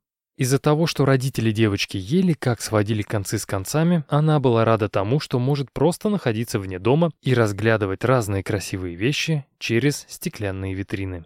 Возможно, девочка представляла в тот момент, как вырастет, заработает много денег и купит себе все, что только пожелает. В этих мыслях Кристина пребывала недолго, потому что к девочке вскоре присоединились друзья. И время перестало тянуться жвачкой, а полетело со скоростью пули. Время летело так быстро, что с наступлением вечера Кристина внезапно осознает, что почти опоздала домой к назначенному времени. На автобус или такси денег у нее, конечно же, не было, ну а пешком нужно было идти целую вечность. Войдя в положение, один из друзей говорит, что девочка может воспользоваться его велосипедом. Приняв помощь, Кристина садится на своего временного железного коня и начинает крутить педали в сторону дома. И хотя велик в скором времени нужно будет вернуть законному владельцу, девочка, вероятно, была рада такому подарку, хотя и с ограниченным правом пользования. Когда Кристина проехала примерно половину пути, рядом с ней равняется неизвестный автомобиль, в котором сидел полноватый мужчина и просил девочку остановиться. На что в тот момент рассчитывала Кристина, честно, я не знаю. Но когда она остановилась, незнакомец выходит из своей машины, подходит к ней и предлагает подвести ее до дома. Девочка, конечно, сразу отказывается от помощи и сообщает, что справится сама. Получив не тот ответ, на который он рассчитывал, мужчина достает из кармана нож и приставляет его к шее девочки. Под угрозой убийства она садится к нему в машину и смотрит, как незнакомец бросает велосипед ее друга в кусты. Когда оба сидели в машине, мужчина заводит двигатель, и в тот момент Кристина делает попытку открыть дверь, но острое лезвие ножа вновь оказывается около шеи, оставив на ней второй поверхностный порез. И хотя эти раны смертельными не были, из них текла кровь. А это дало понять девочке, что мужчина не шутит. Лучше с ним не спорить. Как вы понимаете, речь идет не о каком-то там абстрактном человеке, а о нашем Клиффорде Олсоне. Это похищение произошло спустя 10 дней после того, как преступника в последний раз выпустили из тюрьмы. К тому моменту он еще даже не познакомился с Джоан и не пытался вести законопослушный образ жизни. Итак, когда Кристина перестает сопротивляться, Клиффорд везет ее на реку Фрейзер, находящуюся на севере соседнего Ричмонда. Это место было выбрано не просто так. Олсон знал, что в это время года там никогда не бывает людей. Следовательно, он может делать все, что только захочет. Приехав в пункт назначения, Клиффорд силой вытаскивает Кристину за волосы и бросает на холодную землю. И хотя никаких подтверждений факта изнасилования нет, судмедэксперт установил, что девочка скончалась от удушения и множественных колотых ран. Судя по всему, одной рукой Клиффорд со всей силой сжимал шею, а другой в тот же момент наносил удары ножом. В общей сложности на теле девочки зафиксировано 10 ранений. У нее была двойная перфорация правого желудочка сердца и 4 проникающих ранения печени. В любом случае, смерть была мучительной. Я не знаю, сбегала ли Кристина когда-либо из дома, но в ночь исчезновения ее родители решили в полицию не обращаться. Они это сделали спустя сутки. И когда офицеры приехали домой к семье Веллер и поговорили с родителями Кристины, они сделали вывод, что с огромной долей вероятности девочка просто сбежала. Спустя пару дней дело об исчезновении было закрыто. Как говорится, нет тела, нет дела. Вот только, к несчастью для канадской полиции, тело было найдено 25 декабря 1980 года, спустя 8 дней после убийства. Хотя, как я говорил ранее, Кристина не была изнасилована, первым делом детективы составляют список недавно освободившихся осужденных, и в этот список попадали лица, совершившие ранее сексуальные преступления. Неудивительно, но Клиффорд тоже был в числе подозреваемых. Зато удивительно то, что его больше допрашивали не как подозреваемого, а как информатора. Когда преступник сказал, что у него нет никакой информации по этому делу, его сразу вычеркнули из списка, и тот отправился наслаждаться плодами своего преступления. Не знаю, было ли связано убийство Кристины Веллер с тем, что происходило в жизни Клиффорда далее или нет, но, как вы помните, его дела стали стремительно улучшаться. Он познакомился с прекрасной Джоан, готовился стать отцом, не скрывался от полиции из-за побегов, нашел работу и даже собственное жилье. Более того, он перестал пить и употреблять наркотики. Но, как мы все знаем, у любого серийного убийцы, даже начинающего, период охлаждения рано или поздно заканчивается. У Клиффорда это произошло весной 1981 года, за месяц до свадьбы с Джоан. 15 апреля 1981 года 13-летняя Колин Дайна, как обычно, сидела одна во дворе. Как и у Кристины Веллер, родители девочки были из бедной семьи. Поэтому пока друзья проводили время в школе, она скучала в одиночестве на улице. В какой-то момент к ней подходит мужчина и говорит, что ищет временного работника в свою строительную компанию, который будет выполнять различного рода административную работу. Когда в речи Клиффорда начинают звучать слова о зарплате, глаза девочки загораются, и она без раздумий соглашается на подработку.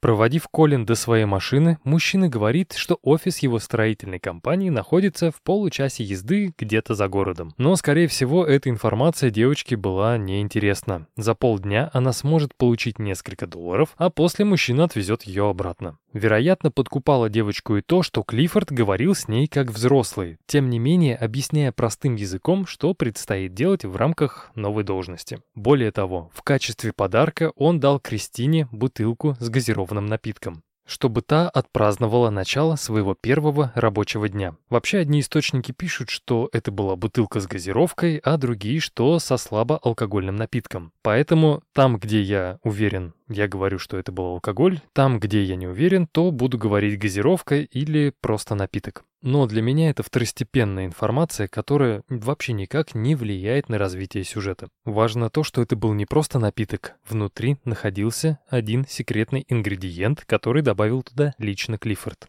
Сделав несколько глотков, Кристина почувствовала усталость, а ее глаза стали предательски закрываться. И я сейчас не буду стараться как-то художественно рассказать, что было дальше, так как понятия не имею, что чувствовал ребенок, которого Олсон вырубил сильной дозой седатива. Отвезя Кристину в отдаленную часть Южного Суррея, Клиффорд вытаскивает ее из машины и насилует. Спустя какое-то время он берет в руки молоток и ударяет им девочку по голове, от которого та открывает глаза и пытается понять, что вообще происходит. Из-за того, что доза препарата в напитке была довольно мощная, Кристина пытается пошевелиться, но у нее ничего не получается.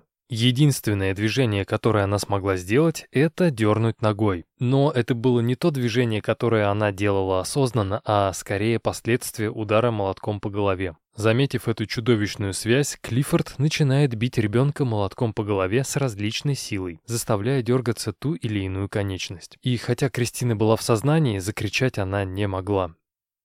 И в тот момент он понимал, что торопиться ему некуда. Он продолжал наносить девочке удары один за другим. Но все не может длиться вечно. В какой-то момент Клиффорд понимает, что от этой жертвы он получил все, что хотел. Поэтому маньяк наносит несколько сильных ударов по черепу, прерывая жизнь ни в чем не повинного ребенка. Далее он заворачивает тело в брезент и увозит в другое место. Учитывая то, что он избавился от Колин, словно от какого-то мусора, можно смело сказать, что никакого сожаления или угрызений совести у него не было.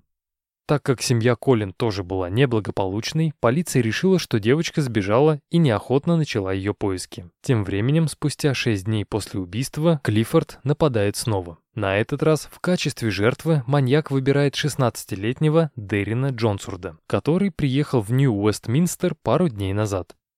Схема похищения ничем не отличалась от предыдущей. Предложение работы, машина, напиток. Когда мальчик теряет сознание, Клиффорд отвозит его на окраину города Дерош, который находится в 72 километрах на восток от Нью-Уэстминстера, приводит в сознание мальчика, насилует несколько раз, а после забивает молотком по голове. Согласно заключению судмедэксперта, причиной смерти стал оскольчатый перелом черепа с правосторонним субдуральным кровоизлиянием в левосторонний гематоракс. И даже несмотря на то, что неделю спустя тело мальчика не было найдено, правоохранительные органы Канады не могли подумать, что все это дело рук одного человека. Хотя даже если бы все три тела были обнаружены, то связать их между собой было ну просто невозможно. Во-первых, первая жертва была заколота ножом, а две другие забиты молотком. Во-вторых, пол жертв, забитых молотком, был разный. В-третьих, первый убитый было 12 лет, третьей жертве 16. Все эти показатели больше указывают на то, что преступления совершены разными людьми, а, как мы знаем, серийные убийцы крайне редко меняют свои предпочтения так радикально. Ну и самая главная сложность заключается в том, что у следователей на руках было только одно тело. Но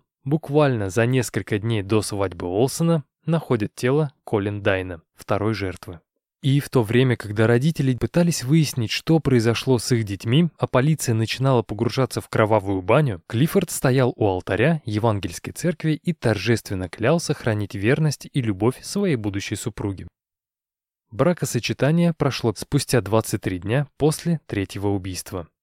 Этот по-настоящему торжественный и важный день для Джоан также был знаменательным в жизни Клиффорда. Вместо свадебного путешествия с супругой, через несколько дней он был готов отправиться в свое кровавое турне.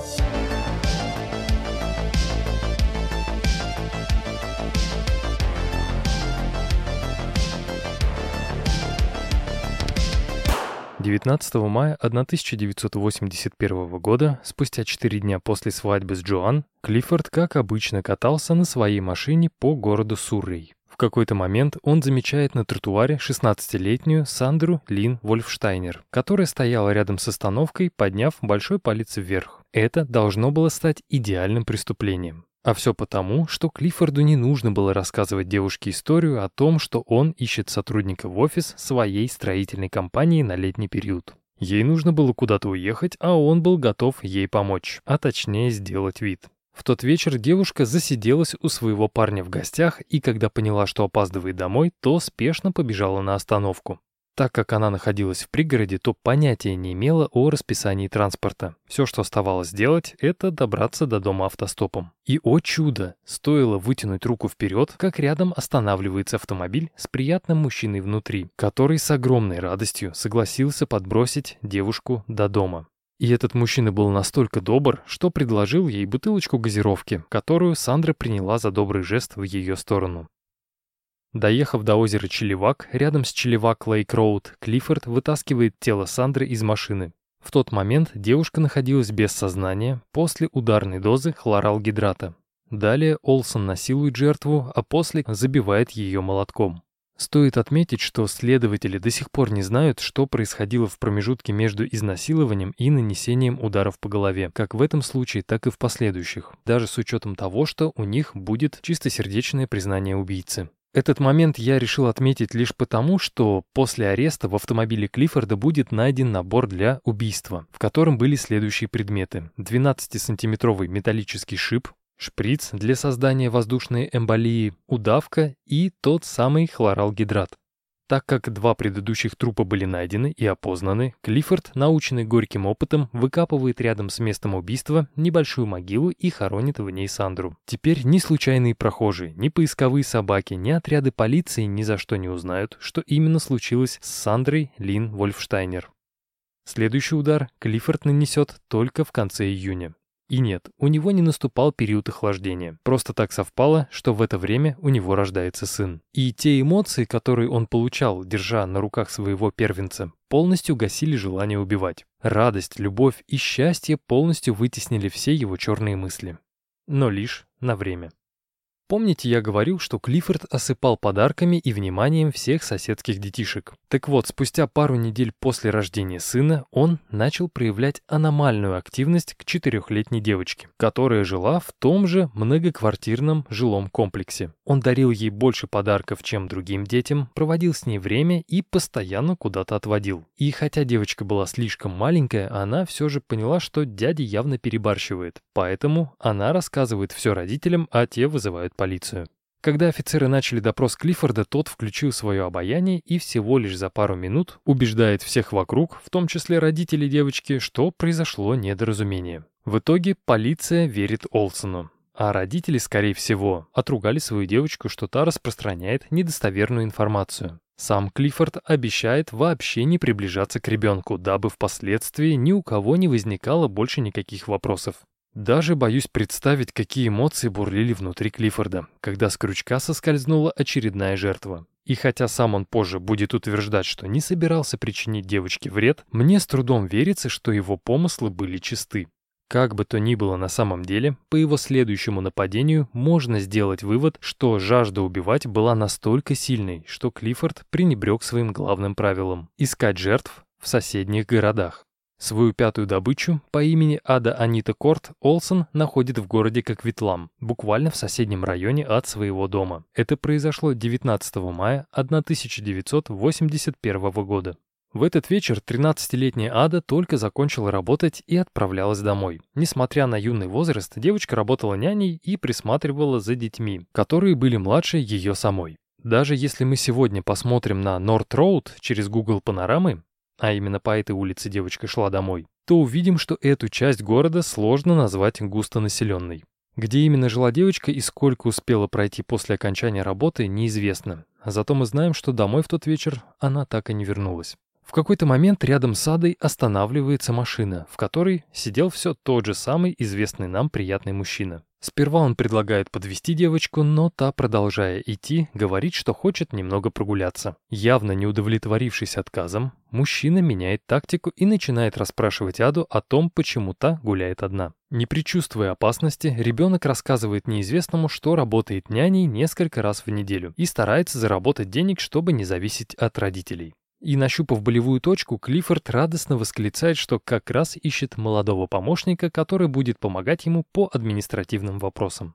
И хотя Олсон не был психологом, тот опыт общения с мошенниками и развитое умение убеждать позволили ему с легкостью уговорить 13-летнего ребенка сесть в машину. Пожалуй, ключевой точкой в этом разговоре стало то, что Клиффорд пообещал довести девочку домой бесплатно, и что во время поездки он проведет с ней небольшое интервью, дабы убедиться в компетентности Ады. Думаю, мне не нужно подробно рассказывать, что было дальше. Девочка просто, как и остальные жертвы, выпила газировку, после которой звуки стали растянутыми, а сознание спутанным. Сложно сказать, сколько времени Клиффорду потребовалось на изнасилование и убийство, но в итоге он закопал тело Ады рядом все с той же рекой Уивер. Но, как и у любого поверившего в себя серийного убийцы, у Клиффорда тоже были промахи. После убийства Ады он попытался изнасиловать 16-летнюю девушку, имя которой не называется. Все потому, что та каким-то образом смогла дать отпор и добежать до отделения полиции. Этим же вечером Клиффорд был задержан и помещен в камеру. Суд должен был состояться утром. И, казалось бы, есть заявление девушки о покушении на изнасилование. Есть неоднозначная история с четырехлетним ребенком. Множество арестов, годы в заключении и изнасилование секс-работницы. Вот только когда Клиффорд оказался в зале суда, он опять включает свое обаяние и красноречие при помощи которых объясняет всем присутствующим, что он действительно пытался заняться с пострадавшей сексом, но насиловать ее он не хотел. После знакомства они немного выпили, и между ними появилась какая-то искра. И так как девушка не говорила, что ей 16, сам Клиффорд был уверен, что она совершеннолетняя. Сегодня, думаю, такое объяснение своего поведения никому бы не помешало осудить Олсона. Но в 1981 году его слова убедили судью, и тот признал подозреваемого невиновным. Как мы знаем, судя по эпизоду с секс-работницей, Клиффорд воспринимал личные поражения как вызов, а не повод задуматься. Поэтому спустя несколько дней, проведя какое-то время в заключении, 2 июля 1981 года он снова выходит на охоту. В качестве новой жертвы убийца выбирает девятилетнего Саймона Патрика Джеймса Партингтона. В отличие от предыдущих похищений, на этот раз Клиффорд даже не стал накачивать ребенка снотворным. Он просто сказал, что тот выглядел старше своих лет и предложил ему пиво. Не понимая, что было в голове у ребенка, но он соглашается и добровольно садится Колсону в машину. Доехав до реки Ривер-Роуд, которая находится около реки Фрейзер в Ричмонде, Клиффорд вытаскивает опьяневшего подростка из машины и бросает на землю. Сев на него сверху, он сперва со всей силы надавливает мальчику на грудную клетку, пытаясь выпустить воздух из легких, а после раздевает и переворачивает на живот. Насколько известно, Саймон умер от удушения в процессе изнасилования, и, скорее всего, эта смерть была самой быстрой. Хотя мне кажется, что самому мальчику она быстрой не показалась. Как и в предыдущих эпизодах, тело было захоронено у реки. Но больше всего ужасает, что, убив очередного ребенка, Клиффорд возвращается домой к своему собственному. Каждый раз он надевал маску идеального мужа, отца и члена общества. Тем временем общественность и СМИ начали обвинять власти и полицию в том числе в бездействии, так как последние утверждали, что и Сара Лин Вольфштайнер, и Ада Анита Корт, и Саймон Патрик Джеймс Партингтон просто сбежали из дома. Люди придерживались другой точки зрения. В итоге, не выдержав такого давления со стороны общественности, полиция наконец-то начинает искать уже не пропавших без вести, а трупы, маркируя каждый эпизод как убийство. Экстренно была сформирована следственная группа, которая быстро составила список возможных подозреваемых. Клиффорд Олсон среди этих подозреваемых тоже был. Но главным подозреваемым он, конечно же, не был. Поэтому пока детективы были сосредоточены на других преступниках, спустя неделю после убийства Саймона у Клиффорда вновь просыпается непреодолимая жажда убивать. 9 июля 1981 года в районе Нью-Вестминстера Олсон замечает 14-летнюю Джуди Козму, которая возвращалась домой из школы. Начав знакомство со своей легенды, что ему нужен личный помощник, Клиффорд удивляется, как девочка моментально дает согласие и садится в машину к незнакомцу. Маньяку это даже понравилось. Напомню, Олсон говорил всем детям, что является владельцем крупной строительной компании, которая возводит дома за пределами города. Для того, чтобы ему верили, он давал им свою визитную карточку, которая, судя по описаниям, представляла собой что-то невероятное. Там было и тиснение, и золотые вставки, и даже голограмма. Самое интересное, позже выяснится, что все эти визитки он заказывал в одной типографии, и каждый раз он оставлял предоплату, но никогда он не платил целую стоимость. И если мне не изменяет память, то типографии Клиффорд задолжал примерно 600 долларов. Но вернемся к Джуди. Насколько известно, большинство предыдущих жертв были из неблагополучных семей, которые все свое время проводили на улицах. И в этом плане Джуди сильно от них отличалась. Процессе поездки она говорит Клиффорду, что как только они приедут на место, ей будет нужно срочно позвонить родителям и сказать, чтобы те не беспокоились. В ответ Олсон одобрительно кивал, улыбался и говорил, что родители будут ей гордиться. Еще интересен вот какой момент. Хотя Клиффорд и дал девочке газировку с хлоралгидратом внутри, сознание она не потеряла. С виду казалось, что она находится в пограничном состоянии между сном и бодрствованием. Не знаю, было ли это следствием того, что девочка сделала маленький глоток, или Клиффорд умышленно дал ей маленькую дозу, но факт остается фактом. И это делает данное убийство самым жутким из всех в этой истории. Итак, когда Клиффорд свернул на грунтовую дорогу к озеру Уивер, Джуди поняла, что ни в какой офис они не едут. Поэтому, как только машина остановилась, девочка дергает ручку двери, выбегает на улицу и падает. Понимая, что времени совсем мало, она вскакивает на ноги. Но, к сожалению, Клиффорд уже стоял рядом и держал ее за волосы. Сперва Джуди попыталась вырваться, крича о помощи, но когда похититель достал из кармана нож, она решила замолчать. Думаю, вы прекрасно понимаете, что девочка погибнет от множественных ножевых ранений, а после будет захоронена. Но поверьте, это не самое жуткое. Когда Клиффорд поднял Джуди за волосы и пригрозил ножом, следующую вещь, которую он достал из кармана, был маленький кассетный диктофон. Демонстративно нажав на кнопку записи, маньяк убирает диктофон в карман и ведет девочку в лес, где ее точно никто не услышит. Единственным молчаливым свидетелем всего происходящего кошмара стала эта маленькая коробочка, которая записала абсолютно все.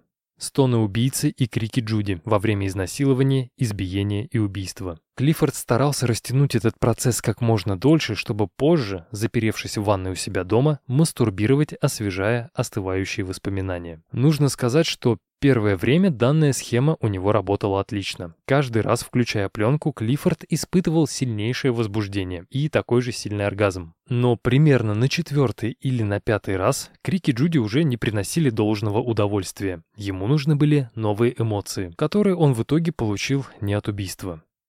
Если помните, чуть ранее я говорил, что девочка была из благополучной семьи. Именно поэтому в тот же вечер, когда она не вернулась домой, родители сразу обратились в полицию. Было проведено несколько допросов, газеты взяли огромное количество интервью, разместили фотографию Джуди на первых полосах и напрямую обратились к похитителю, чтобы тот вернул их дочь домой. Так как это был первый случай, который начал широко освещаться в СМИ, то были и случайные свидетели, которые хотели помочь родителям пропавшей. Одним из них был знакомый Клиффорда, который видел, как девушка, похожая на Джуди, садилась в его машину. И хотя мужчина не был на 100% уверен, что это именно та, о ком идет речь, он все же попросил полицейских не раскрывать его имени. По сути, для детективов это был еще один звонок о том, кто мог быть причастен к похищению детей.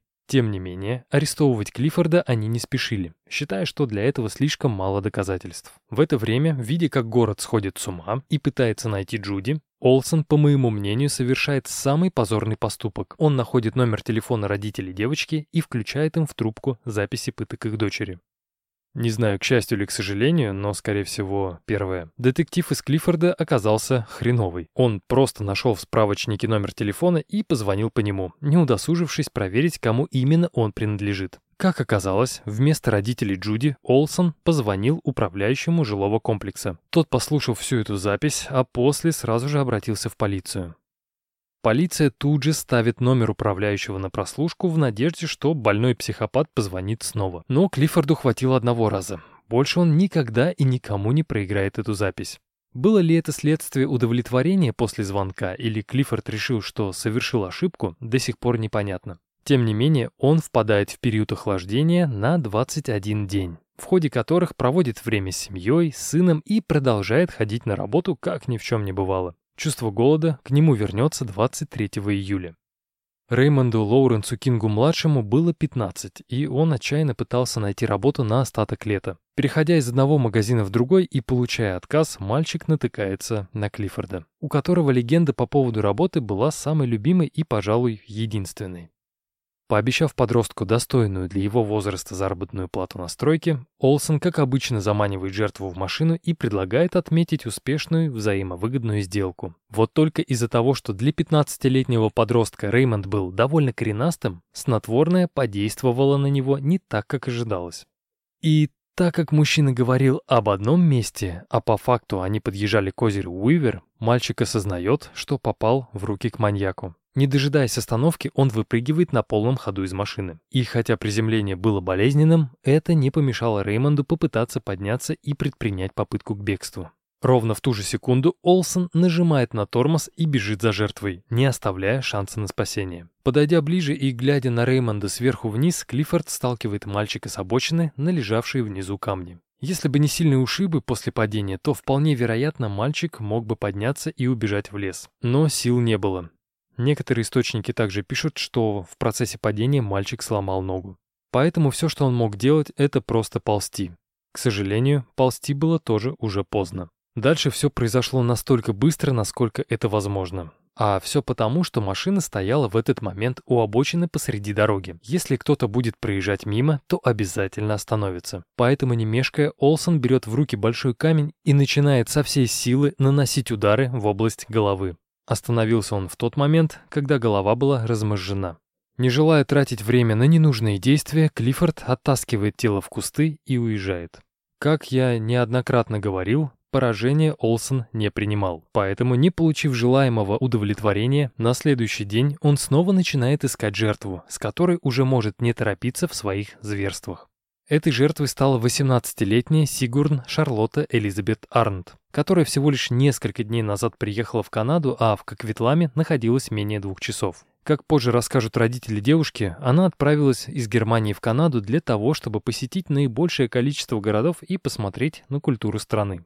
Считая, что все канадцы — это добрые и приветливые люди, Сигурн, скорее всего, даже не удивилась, когда, выйдя на остановку, к ней подъехал мужчина и согласился подвезти. Он был приветлив, предложил слабоалкогольный напиток, который был, кстати, в этот жаркий день, и пообещал показать главные достопримечательности города. К сожалению, этого обещания он не сдержал. Вместо этого Клиффорд отвез Сигурн на глухую Ривер-Роуд, где изнасиловал и забил молотком. Вот только вместо того, чтобы выкапывать могилу, Олсон сбрасывает тело немки в канаву наполовину наполненную водой. Очередное идеальное преступление. Нет тела, нет улик, нет подозреваемых. Вот только на самом деле все было не так. В ходе начатого расследования полицейские таки добрались до личности Клиффорда и пытались понять, кто он такой и на что способен. Когда выяснилось, что он долгое время был информатором полиции, офицеры решают, что его можно выгодно использовать в личных целях. Если тот все еще связан с криминальным миром, то может узнать важную информацию о детоубийце. По этой причине допрашивали Клиффорда не как подозреваемого, а как информатора. Это позволило в очередной раз убедиться, что у полиции ничего на него нет. На протяжении всего допроса детективы пытались уговорить его поработать на них за небольшое вознаграждение, но тот почему-то отказывался. Он отказался раз, отказался два, отказался три, а на четвертый раз говорит полицейским, что найдет для них не преступника, а тела так как якобы он слышал что-то об этом в своих преступных кругах. И, как мне кажется, иногда лучше жевать, чем говорить.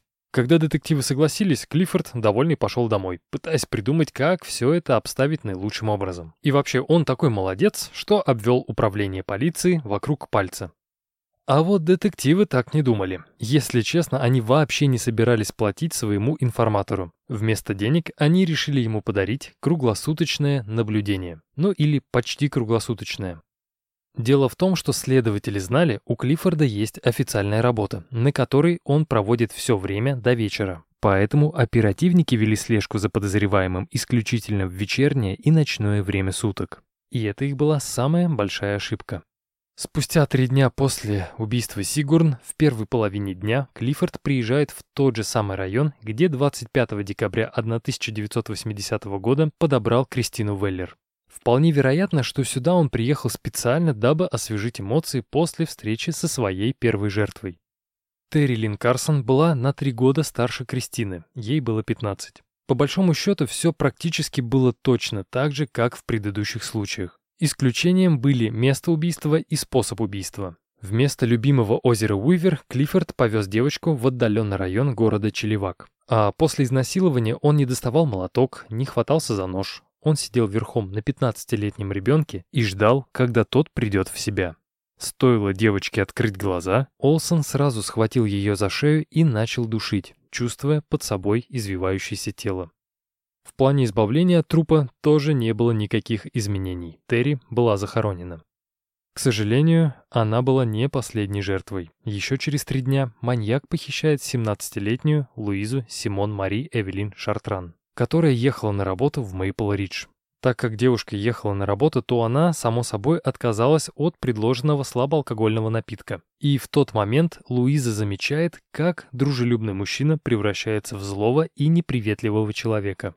Смею предположить, что она заподозрила, что он не такой уж и добрый самаритянин, согласившийся подбросить ее до работы. По рассказам Клиффорда, она пыталась открыть дверь, когда машина была на ходу. К сожалению, у убийцы была хорошая реакция. Заметив, что жертва пытается сбежать, он выхватывает молоток и бьет Луизи точно в висок. От силы удара девушка моментально теряет сознание. Далее Олсон отвозит еще живую девушку на гору Уистлер, насилует и убивает. Теперь его желание с каждым днем становилось все сильней и сильней, и уже одной жертвы раз в три дня Клиффорду было мало.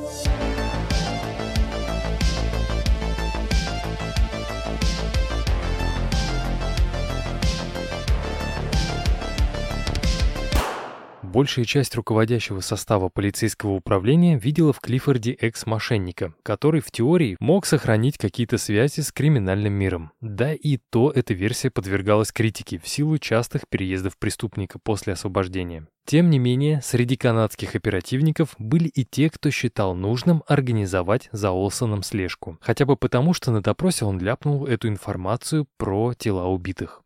Но ни первые, ни вторые даже не допускали мысли о том, что именно он тот самый серийный убийца. И хотя данная операция стоила полиции огромных денег, они продолжали надеяться на чудо.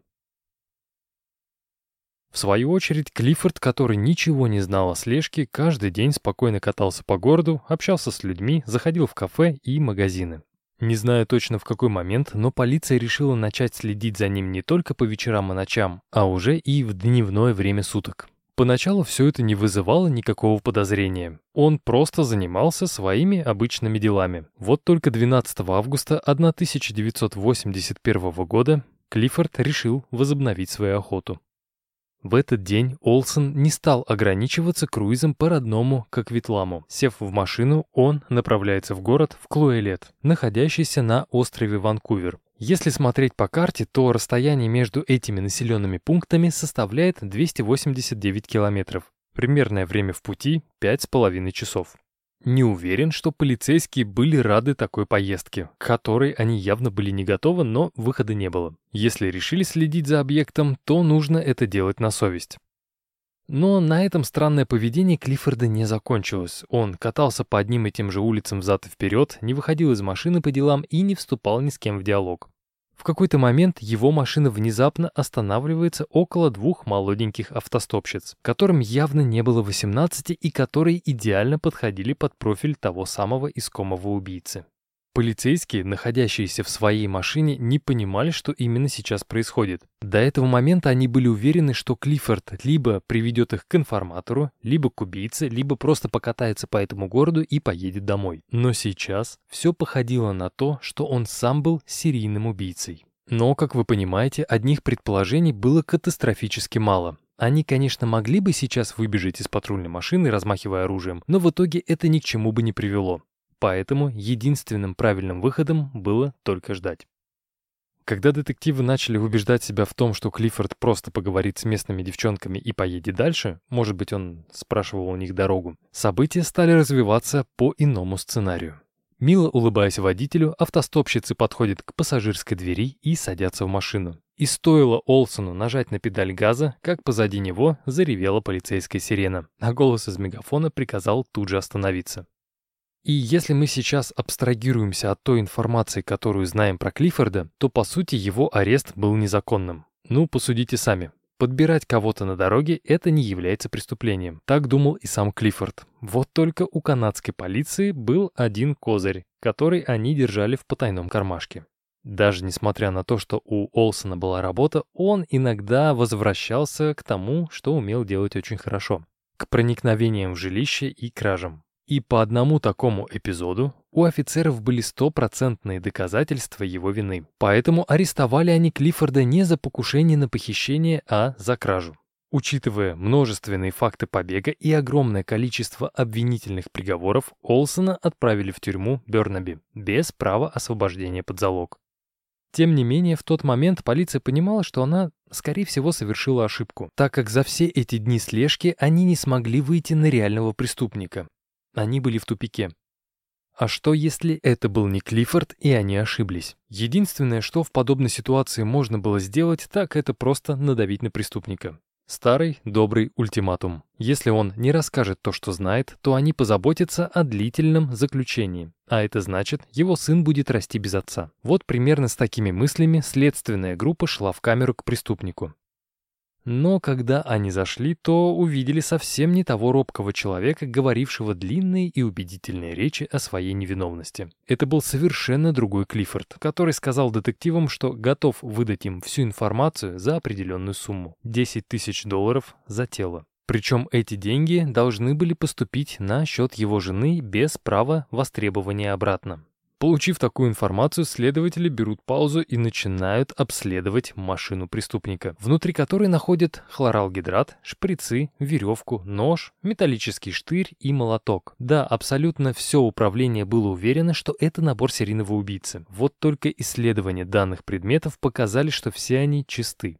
Странным казалось и то, что в бардачке не было ни одного парковочного талона, ни маршрутной квитанции, словно он никогда и никуда не выезжал из своего города. Вот только каким бы организованным убийцей Клиффорд не был, кое-что он не заметил. А именно, маленький блокнот, завалившийся под пассажирское сиденье, на обложке которого было написано детским почерком «Джуди Козма». Думаю, те, кто слушает подкаст давно, знают, что, как правило, с такими уликами прокуратура в суд не идет. Все это косвенные улики, с которыми больше вероятности проиграть дело, чем выиграть. Можно сказать, что по факту у следствия ну ничего не было. Это были просто вещи, которые на данном этапе расследования было невозможно привязать к исчезновению детей. Находясь в безвыходной ситуации, детектив Фред Мейл берет инициативу в свои руки и идет общаться с Клиффордом тет-а-тет. -тет. Мейл не старался силой сломить преступника. Его задачей было найти наилучшее решение для обоих сторон. По большому счету, это были деловые переговоры. Очень долгие деловые переговоры. Сперва казалось, что ни полиция, ни преступник не желают идти на компромисс, но в какой-то момент Клиффорд замолкает, а после произносит фразу, повергшую детектива в ступор. «Ну, хорошо, я готов предоставить вам 11 тел за 100 тысяч долларов». Не веря своим ушам, Мэйл осторожно переспрашивает, а правильно ли он понял, что за 100 тысяч долларов Клиффорд обещает предоставить полиции 11 тел пропавших детей. Ага, тела, детальное описание по каждому убийству и личные вещи жертв. Я подпишусь под всем этим. Продолжая пребывать в состоянии шока, детектив говорит, что не может просто так взять и выдать ему деньги. Решение принимает не он, а высшее руководство, которое обязательно потребует каких-либо доказательств. Слушай, детектив, мне тоже нужны доказательства того, что вы готовы сотрудничать и что моя Джоан получит деньги. Предлагаю поступить следующим образом. Я привожу вас к первому телу, рассказываю об убийстве, а вы переводите 10 тысяч моей жене. Когда деньги окажутся на ее счету, то мы будем работать дальше. И я готов сделать скидку. Одно тело будет бесплатным. Да, это была хорошая сделка, прям как акции в пятерочке, но только не для полиции. Если общественность узнает, то полетят головы. И не только детектива Мейла, но и всего руководства. Поэтому, пытаясь понять, как поступить в данной ситуации, детектив не спешил давать согласие. Все еще не веря в то, что это происходит на самом деле, детектив спрашивает Клиффорда, как смотрит на подобную сделку его адвокат, не будет ли тот вообще против. В ответ преступник рассмеялся и сказал, что не адвокат принимает решение, а он сам. Снова взяв инициативу в свои руки, Клиффорд говорит, что такие вопросы на словах, конечно же, не решаются. Им обязательно нужно подписать официальный документ и заверить его своими подписями. Текст данного документа был следующим. Это официальное соглашение между канадской полицией и Клиффордом Робертом Олсоном. Канадская полиция обязуется выплатить денежные средства Джоан Олсон за следующую информацию. 10 тысяч долларов наличными за каждое тело. Всего до 7 тел. 30 тысяч долларов за информацию об уже обнаруженных четырех телах, относящихся к семи другим пропавшим без вести лицам. Это соглашение должно оставаться неизменным и должно быть обязательным по закону. Вся информация соглашения не должна раскрываться канадской прессе.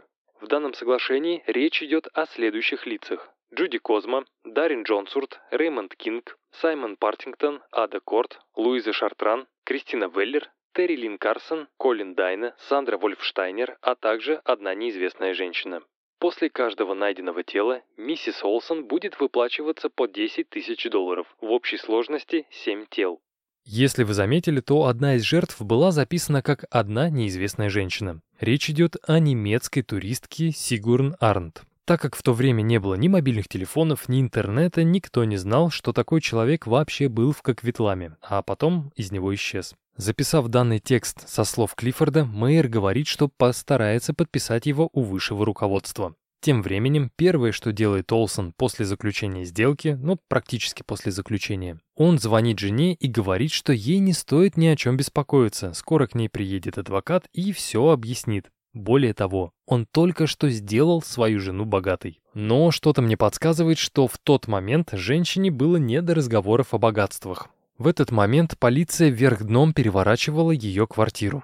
У нее шел полномасштабный обыск. Не менее масштабная катастрофа развивалась в правоохранительной системе. То соглашение, которое Мейер и Олсон подписали пару часов назад, двигалось по высшим чинам, давая им понять, что они заключили настоящую сделку с дьяволом.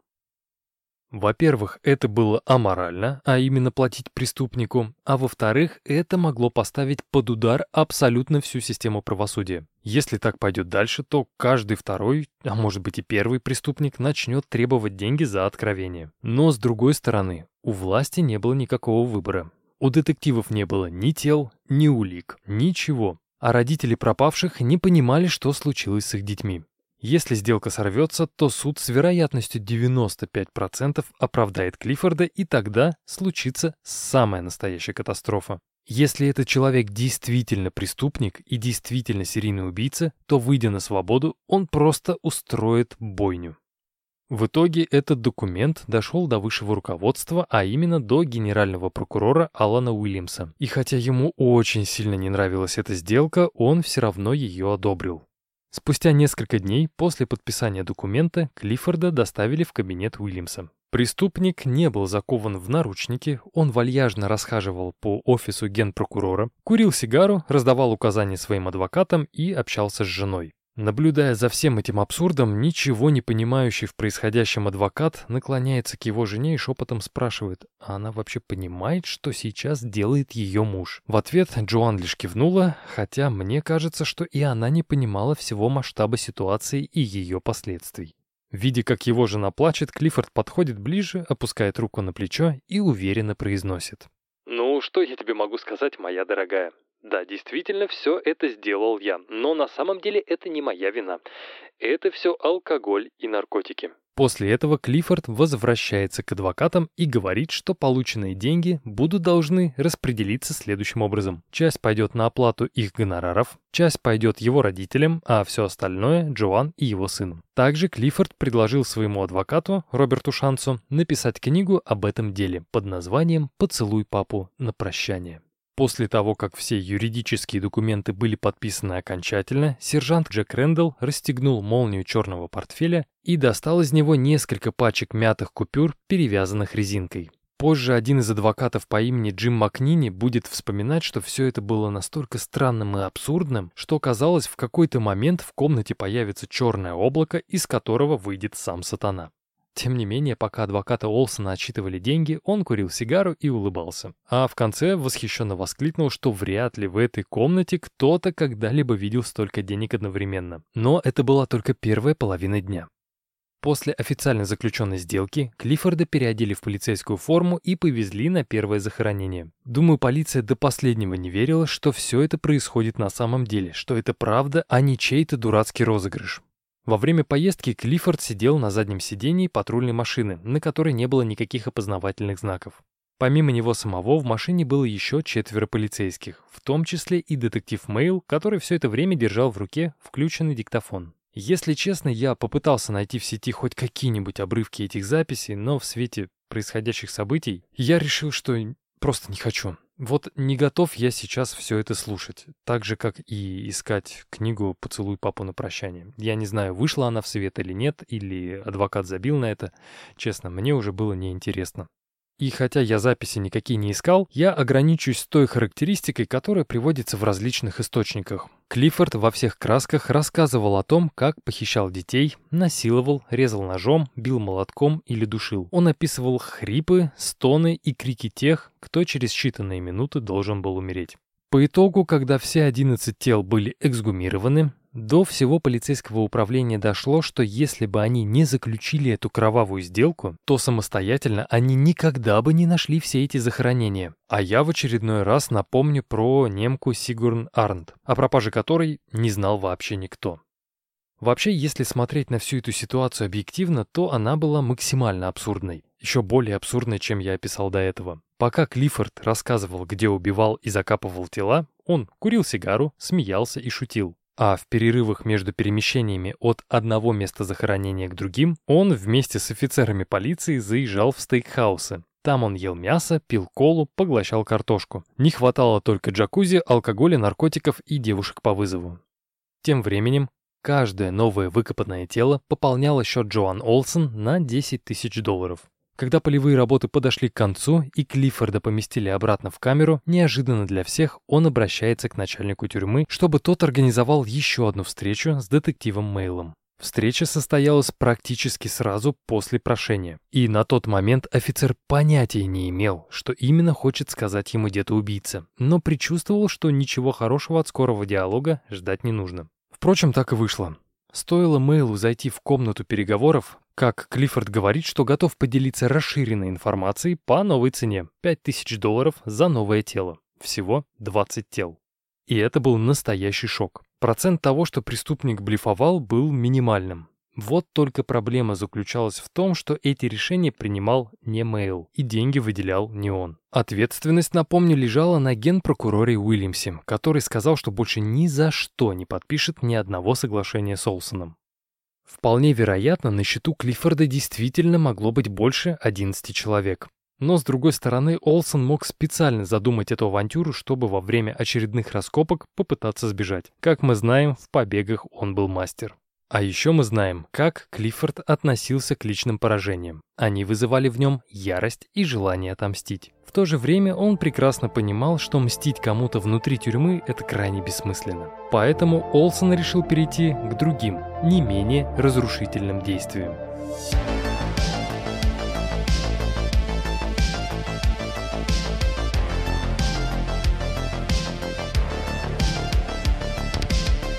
Находясь в тюрьме, Клиффорд переживал не самые лучшие дни в своей жизни. После того, как все узнали, что бывший стукач оказался где-то убийцей и педофилом, весь гнев заключенных обрушился на него разом. В него снова бросали сигареты, как раньше, били, толкали, подбрасывали в камеру мусор, пока он спал, и плевали в лицо. Когда угроза жизни стала более реальной, преступника перевели в одиночную камеру, из которой его выпускали раз в день на два часа. Это время Олсен тратил на прогулку во дворе, боксирование груши и общение с журналистами по телефону. В ходе многочисленных интервью он рассказывал, что его держат в нечеловеческих условиях, в камере нет света и воды, а спать он должен на полу, как собака. Но больше всего его беспокоило то, что кто-то написал на его костюме, в котором он был задержан, грубое слово «ублюдок». По его словам, этот костюм стоил 200 долларов, а рубашка — 60.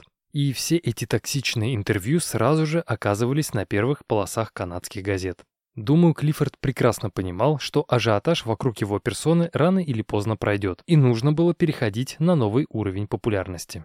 Испытывая в глубине души обиду за отказ от второй сделки, Олсон решил, что может поменять мнение полиции по этому вопросу, если расскажет журналистам о том самом соглашении, которое было подписано между ним и генеральным прокурором. Поэтому в очередном из интервью преступник заявляет, что власти заплатили ему 100 тысяч долларов за чистосердечное признание, которое позволило найти тела остальных пропавших детей и подарить их родителям успокоение. Удивительно, но ни одна канадская газета, ни один канадский телеканал не стал рассказывать об этом в своих эфирах и печатать в своих публикациях. СМИ понимали, что если расскажут эту сенсацию, то, во-первых, они похоронят всю систему исполнительного наказания, а во-вторых, это может повлиять повлиять на ход судебного процесса над Клиффордом, который должен был скоро состояться.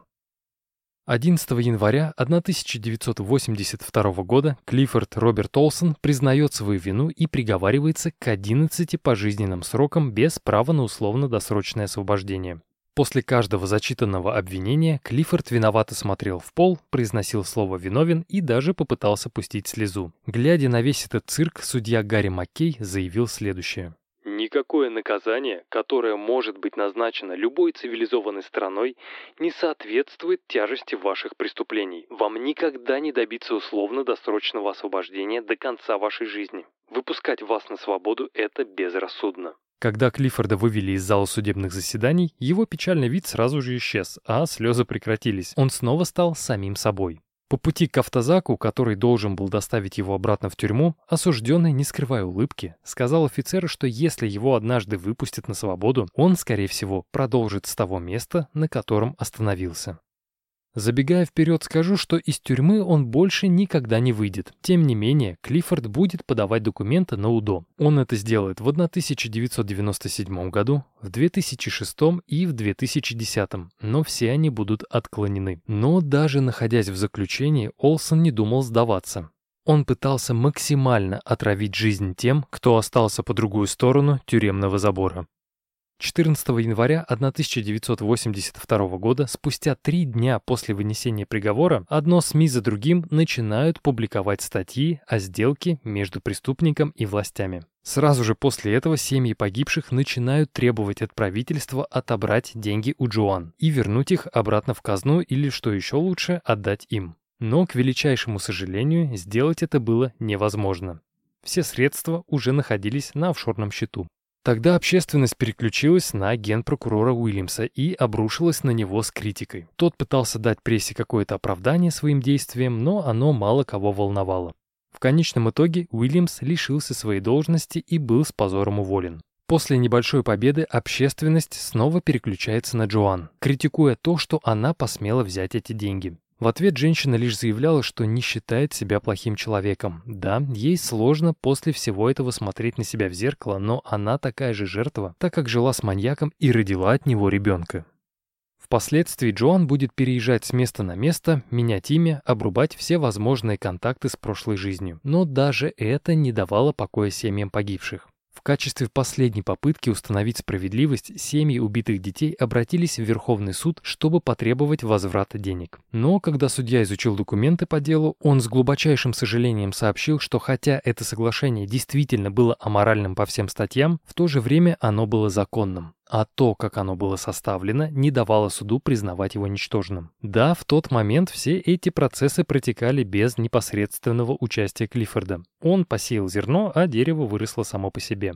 Но было и то, в чем Олсон принял главную роль. Несколько последующих месяцев он будет бомбить родителей убитых им детей токсичными письмами в которых опишет, как именно мучил своих жертв, как издевался над их телами, что они кричали перед смертью и какой ужас застывал в их глазах после осознавания происходящего. К счастью, Длилось это недолго, так как тюрьма запретила ему посылать подобного рода письма. Немного подумав, Олсон начинает давать интервью тем газетам, которые находились в городах, где жили его жертвы. Когда градус отчаяния достиг своего максимума, все семьи объединились и подали на Олсона в суд за причинение морального вреда и нравственных страданий.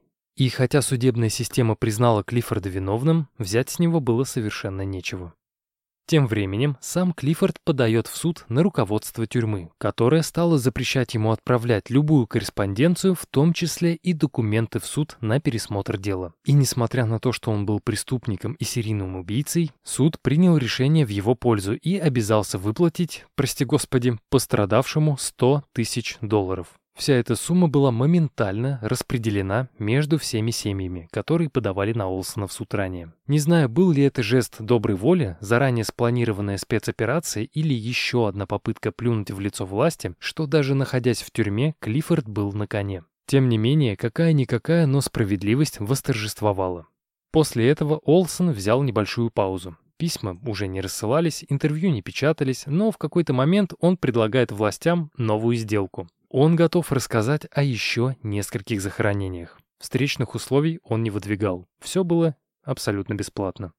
Когда преступника отвезли на остров Ванкувер, где он, собственно, был арестован, он начал водить следователей от одного места к другому, но никаких тел найдено не было. Вероятно, что Клиффорду просто стало скучно в камере, и таким образом он попытался сменить обстановку. После этого Олсон направит еще несколько писем правительству США, властям Торонто и Швейцарии с предложением рассказать о совершенных им убийствах на этих территориях. Причем все эти запросы он писал крайне осторожно, особенно в США, так как понимал, что в этой стране, в отличие от Канады, смертная казнь есть.